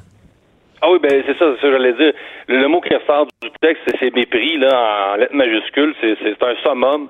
C'est c'est- on, on atteint des sommets de mépris euh, de la part d'une certaine euh, classe euh, intellectuelle, politique, médiatique. Et, et, et moi, moi, ce que, en fait, la conclusion, je me suis dit, comment Justin Trudeau, euh, Andrew Scheer, pardon, a, a- a fait pour ne pas battre Justin Trudeau, qui est quand même le père spirituel encore aujourd'hui de cette bien-pensance-là. Euh, Trudeau n'a jamais été aussi radical que la tulipe là, dans son texte dans la presse, mais tu dis, on, on baigne dans un tel esprit moraliste, euh, dans, un tel mépris euh, d'une grande partie de la population, euh, que comment il a fait pour échapper ça et, ne pas battre Trudeau, Scheer, vraiment, c'est euh, vraiment c'est un échec monumental parce que les gens en peuvent plus de, de ce mépris euh, ostentatoire et vraiment, même la presse, quand, quand j'ai lu le texte en finissant, je me suis dit c'est un texte qui est- impubliable, Richard, désolé, mais tu peux pas écrire un texte pour descendre la moitié du Québec ou le deux tiers de la population québécoise en sous-entendant que les gens sont des imbéciles qui votent contre eux-mêmes. C'est quand même ça qui ressort du texte. Euh, c'est pas un texte qui est publiable. Ça, si t'avais, é- écoute, écrit ça, de, de euh, le même texte, mais en changeant droite pour gauche, etc., en méprisant tout- toute la gauche montréalaise, je te dis, t'auras plus beaucoup d'avenir au Québec, là. Ben non, puis il finit son texte en disant faut se sortir de la masculinité parce que pour lui, les Ah oui, femmes oui, sont les femmes sont essentiellement écolos tandis que nous autres les hommes on est ess- essentiellement pro pétrole. C'est dans notre ADN, c'est ridicule. C'est n'importe quoi. Et ça, c'est l'autre paradoxe de, de cette gauche postmoderne qui nous dit d'un côté, euh, les, sexes n'existent pas, il faut déconstruire les genres, et tout d'un coup, il nous arrive en disant, euh, le gars, il dit, les, les hommes sont ontologiquement liés à la crise écologique. Je le cite, là, il utilise le, la verbe ontologiquement. Donc ça, ça veut dire qu'il essentialise les hommes. Donc là, euh, tout d'un coup, il n'y a plus de sexe, mais, mais après ça, la, la crise écologique est essentiellement masculine. Donc les hommes ont plus de liberté, ils sont finalement prisonniers d'une identité qui les pousserait naturellement à détruire la planète. Alors que, voyons, Richard, euh, les- je pense que les, les femmes conduisent des automobiles, les femmes vont magasiner, euh, les femmes s'achètent des choses. Et la crise écologique n'a pas, euh, pas de sexe. Pour parler comme les, les progressistes, est non genrée, euh, la crise écologique. Elle n'est pas binaire. Là, Mais tu as tellement raison de la contradiction. D'un côté, ils disent les sexes n'existent pas, c'est une construction de l'esprit, c'est une construction sociale, mais de l'autre côté, ils disent que ontologiquement, c'est-à-dire dans notre ADN, dans notre essence, les hommes et les femmes sont différents, mais branchez-vous. Ben oui. Mais bon, c'est- vraiment le, paradoxe ultime. Et, euh, et ça, c'est ça. C'est une idée qui, qui, euh, qui a germé tranquillement dans les milieux universitaires, là, que la, crise écologique, on, on en a déjà parlé ici à l'émission, Richard, là, c'est euh, l'exploitation de la nature, la domination de la nature, c'est le viol de la nature. Donc, euh, derrière la, la crise environnementale, il y a une sorte de, de culture du viol de la déesse mère. Donc ça, c'est une idée hein, loufoque, sérieux, c'est vraiment loufoque Mais que, merci. que germé dans, dans les universités américaines en particulier. Et, et que là, et là, monsieur qui s'autoflagelle. déjà.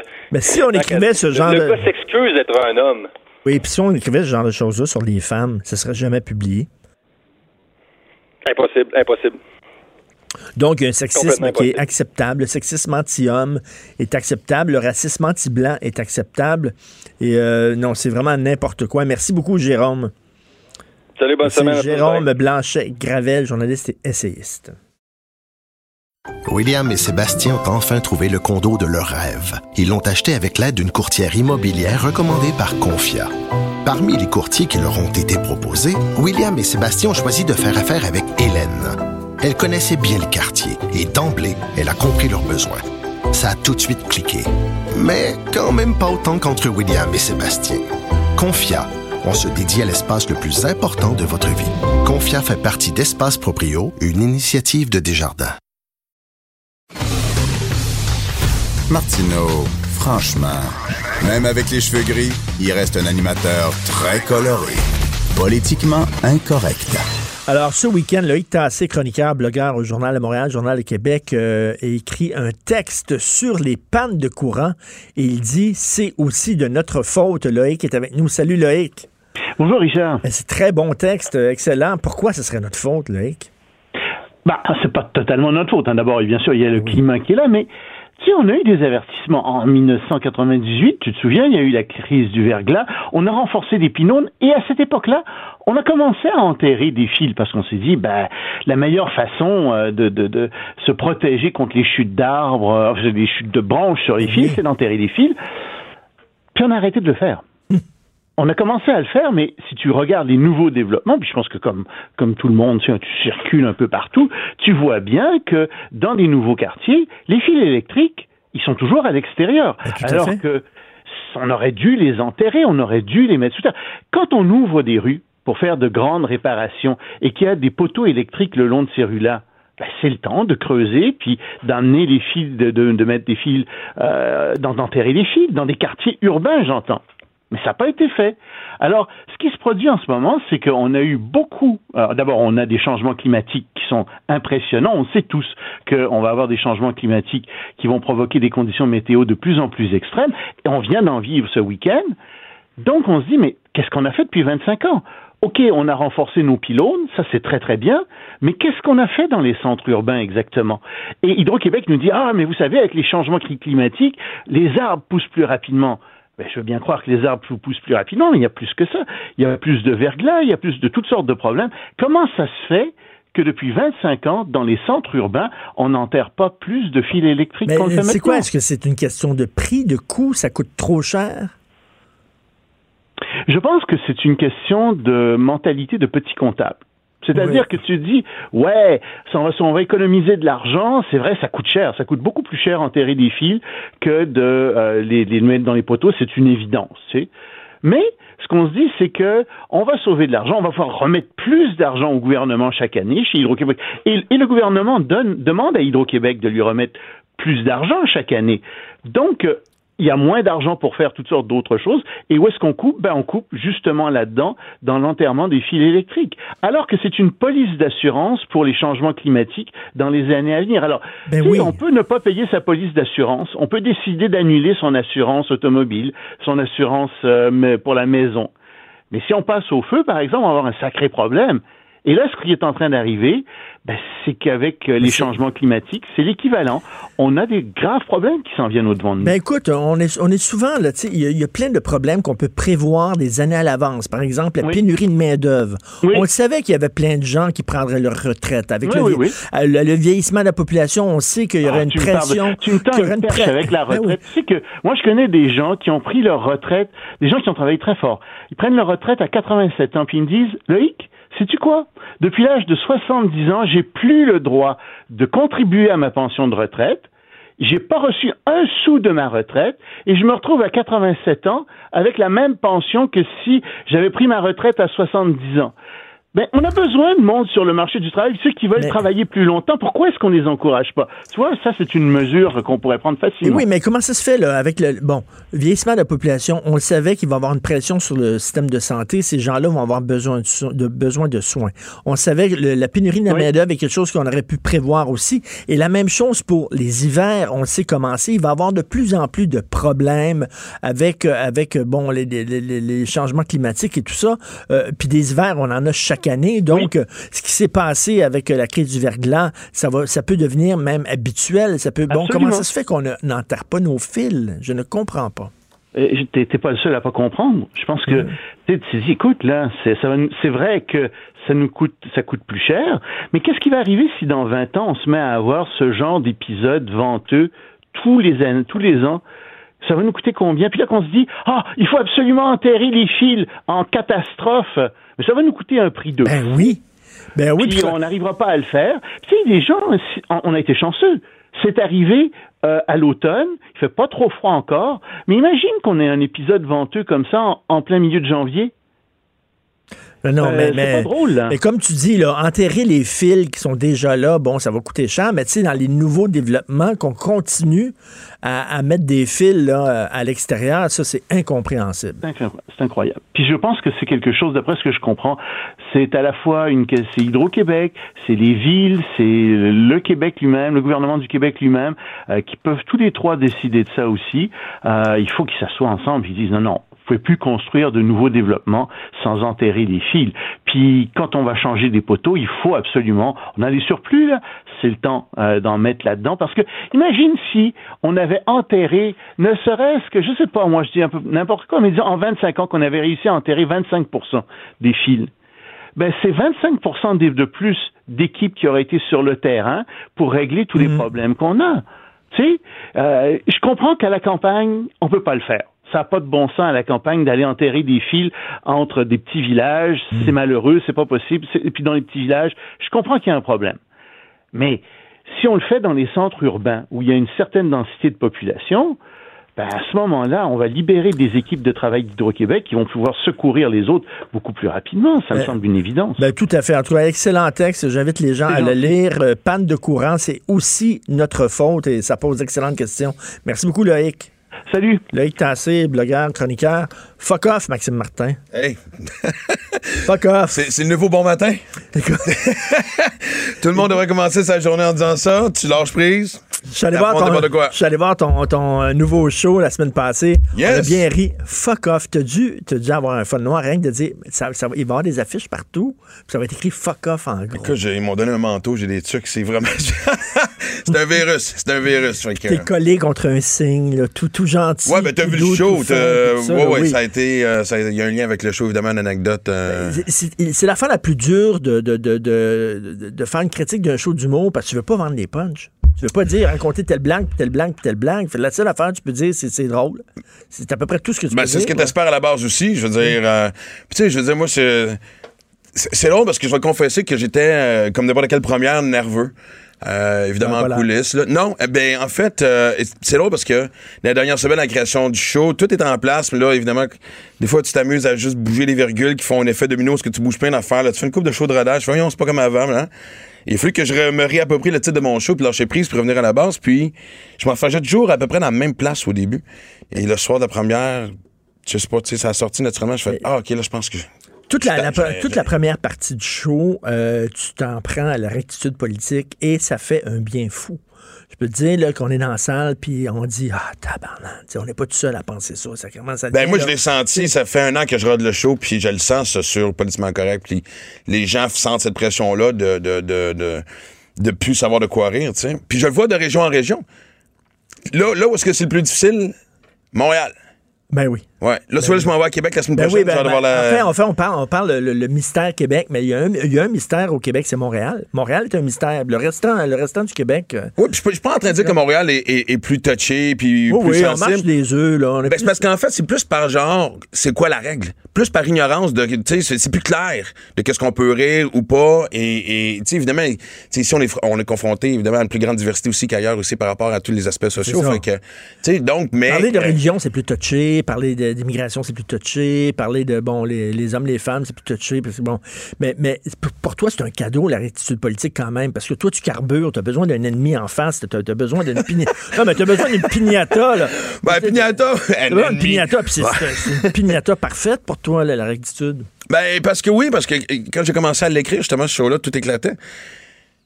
Puis, tu sais, honnêtement, j'entendais bien des humoristes se poser la question euh, en- en- entre nous, à voix haute, même dire, bon, de quoi on peut rire. Puis, à un moment donné, moi, je me suis dit, mais on peut encore rire de tout, faut juste trouver la façon de le faire. Puis, je suis pas en train de lancer des fleurs, mais je pense que j'ai su bien naviguer à travers les, les- les nouveaux règlements du jeu de société qu'on a aujourd'hui, tu sais. Fait que, et tu le dis, ça défoule. Ça défoule, ça choque un peu. Tu sais, moi, honnêtement, si je regardais les critiques, super bonne critique, certaines perplexes. Pas, pas, pas mauvaise, perplexe. Il y a une critique qui m'a comme dit. C'est du Maxime Martin, on aurait aimé ça euh, que ça soit renouvelé, mais en même temps, ça vient du gars qui fait du Maxime Martin. Je pense que j'ai été le premier à faire du Maxime Martin. J'ai pas. euh, faudrait que je check dans les archives. fait que j'ai pas tout compris. Puis à quelque part, tu sais, c'est le fun quand ça réagit. Je m'attendais exactement à ce que ça fasse ça. Non, non, ça fait du bien. là. on est là, euh, là, on dit, my God, là, tu sais, on peut rire de ça, puis on peut, ça fait du bien. Fuck off, c'est ça qu'on se dit. Ouais, puis il y a bien de là-dedans aussi. Et- celui et- qui passe le plus au cash, c'est moi. Et autre chose, je, je, je, je dirais pas non plus le, le gang, mais euh, si vous avez une blonde euh, qui a un petit chien, il faut vraiment l'enfermer dans, un garde-robe avant, de- avant de baiser votre blonde. Ouais, ouais, écoute, ça aussi, c'est une, euh, une mésaventure et euh, basée tristement sur beaucoup de, de vérité. Et, parce euh, que je t'ai croisé. euh, je t'ai croisé. on s'est croisés euh, par hasard au centre d'achat quelques jours. J'étais avec mon fils d'11 ans, puis je peux-tu l'amener, mon fils d'11 ans, à voir ton show? Puis t'as dit, Euh, mais effectivement, une chance que tu me dis ça. Une Non. chance, je l'ai pas amené. Et c'est drôle parce que, évidemment, tu sais, maintenant que je fais. ouais, ouais. Puis, tu sais, depuis que je fais la, la série avec ma fille Maxi Livia, euh, c'est vrac, c'est, ça le dit, c'est une, une chaîne jeunesse et ça agrandit mon public euh, à bien des niveaux, mais des fois, certains parents qui, en tout cas, j'allais dire, connaissent plus ou moins l'ancien Maxime Martin, c'est un peu particulier parce que tout le monde sait que c'est un style corrosif, vont emmener leurs enfants de 10, 11 ans et je vais sentir une espèce de malaise de... Je me souviens, il y a pas longtemps, j'étais en radage, puis, tu sais, madame est venue avec sa fille qui voulait absolument avoir une photo avec le papa de Livière, parce que pour eux autres, je suis le papa de Livière et non Maxime Martin, puis elle me regardait, elle me disait, ouais, en tout cas, je pensais pas que ça... à quoi tu t'attendais avec... Mais, euh, et, et donc, oui, puis moi, honnêtement, il a fini par avoir plus ou moins un fil conducteur, mais un lien entre tous les numéros. Mais à la base, quand j'ai commencé à écrire ce show-là, je trouvais ça important de venir à c'est-tu drôle? Est-ce que les gens devant moi euh, rient? Mais- J'ai trouvé mais- une façon que ça soit pas gratuit et facile non plus. Moi, ma grande moi, je te crainte. remercie parce que euh, rire de la rétitude politique, ça fait du bien. C'est rien que ça. Là. Puis pendant, pendant deux heures, on peut dire, regarde, on peut dire fuck off tout le monde super fort. D'ailleurs, ça devrait finir, comme ça. Tu dis aux gens, dites fuck off tout le monde ensemble. Ben, c'est que tu dis ça parce qu'on voulait trouver une off. façon de. Tu sais, je pensais que le- l'installer trois, quatre fois dans le show puis euh, que ça devienne une espèce d'habitude. Oui, oui. Et que ça finisse de même, mais c'est parce que c'est assez touché parce que tu manques ta shot! Ça fait une drôle de fin de show. Mais. euh, je suis sûr. Là, les ouais. gens- fuck off Mais- super fort, ça ferait du bien. Tu vois, puis les gens l'ont entendu. Tu sais, c'est drôle parce que le, le, le bouche-oreille se, se fait depuis le rodage que c'est justement un show à propos de ça. Puis je dis pas ça par prétention, je dis, mais mes salles ont jamais été aussi pleines et je pense que c'est pas oui c'est peut-être symbolique tu sais les années que j'ai parlé j'ai passé à écrire dans le journal puis euh, à la radio les gens découvrent vraiment à- depuis le temps c'est qui Maxime Martin? Mais c'est surtout on dirait que les gens se garochent sur cette espèce ah moi aussi je veux me défouler ah oui ah oui c'était branche-moi en cage puis euh, Merci, bon show. Merci. Bonne, bonne tournée. Yeah. Hey, fun, hey, excusez, bien. messieurs, oui, juste, Jonathan. euh, clairement. Salut Maxime, c'est Jonathan Trudeau, ça va Ça bien? va? Oui, hey, juste, euh, Richard, là, des fois, il fait ça. Comme, son show est fini. Il on serait rendu même dans mon show, puis à un moment donné, il dit Fuck off, Trudeau. oui mais il fait ça avec beaucoup d'amour faut prendre ça vraiment avec de la tendresse Jonathan, vas-tu répondre à notre concert Marie-Ève Doyon? Ah oui, Marie-Ève Doyon, no- no- no- notre collègue dans le Journal de Montréal, qui, elle, euh, bon, dit qu'elle veut pas lire le livre euh, PLQ Inc., qu'elle n'a pas besoin de le lire. Euh, c'est son droit, là. Tu sais, je veux dire, je- je- chacun, chacun ses choix, mais c'est les motifs qu'elle invoque qui me font un petit peu... Euh, retrousser le poil. là. Tu sais, euh, Marie-Ève dit, quand j'entends parler du fameux salaire et du mystérieux pont d'or offert à Jean Charest, ça me décourage au plus haut point. Ces deux sujets ne devraient pas constituer un enjeu pour qui que ce soit. Oh non?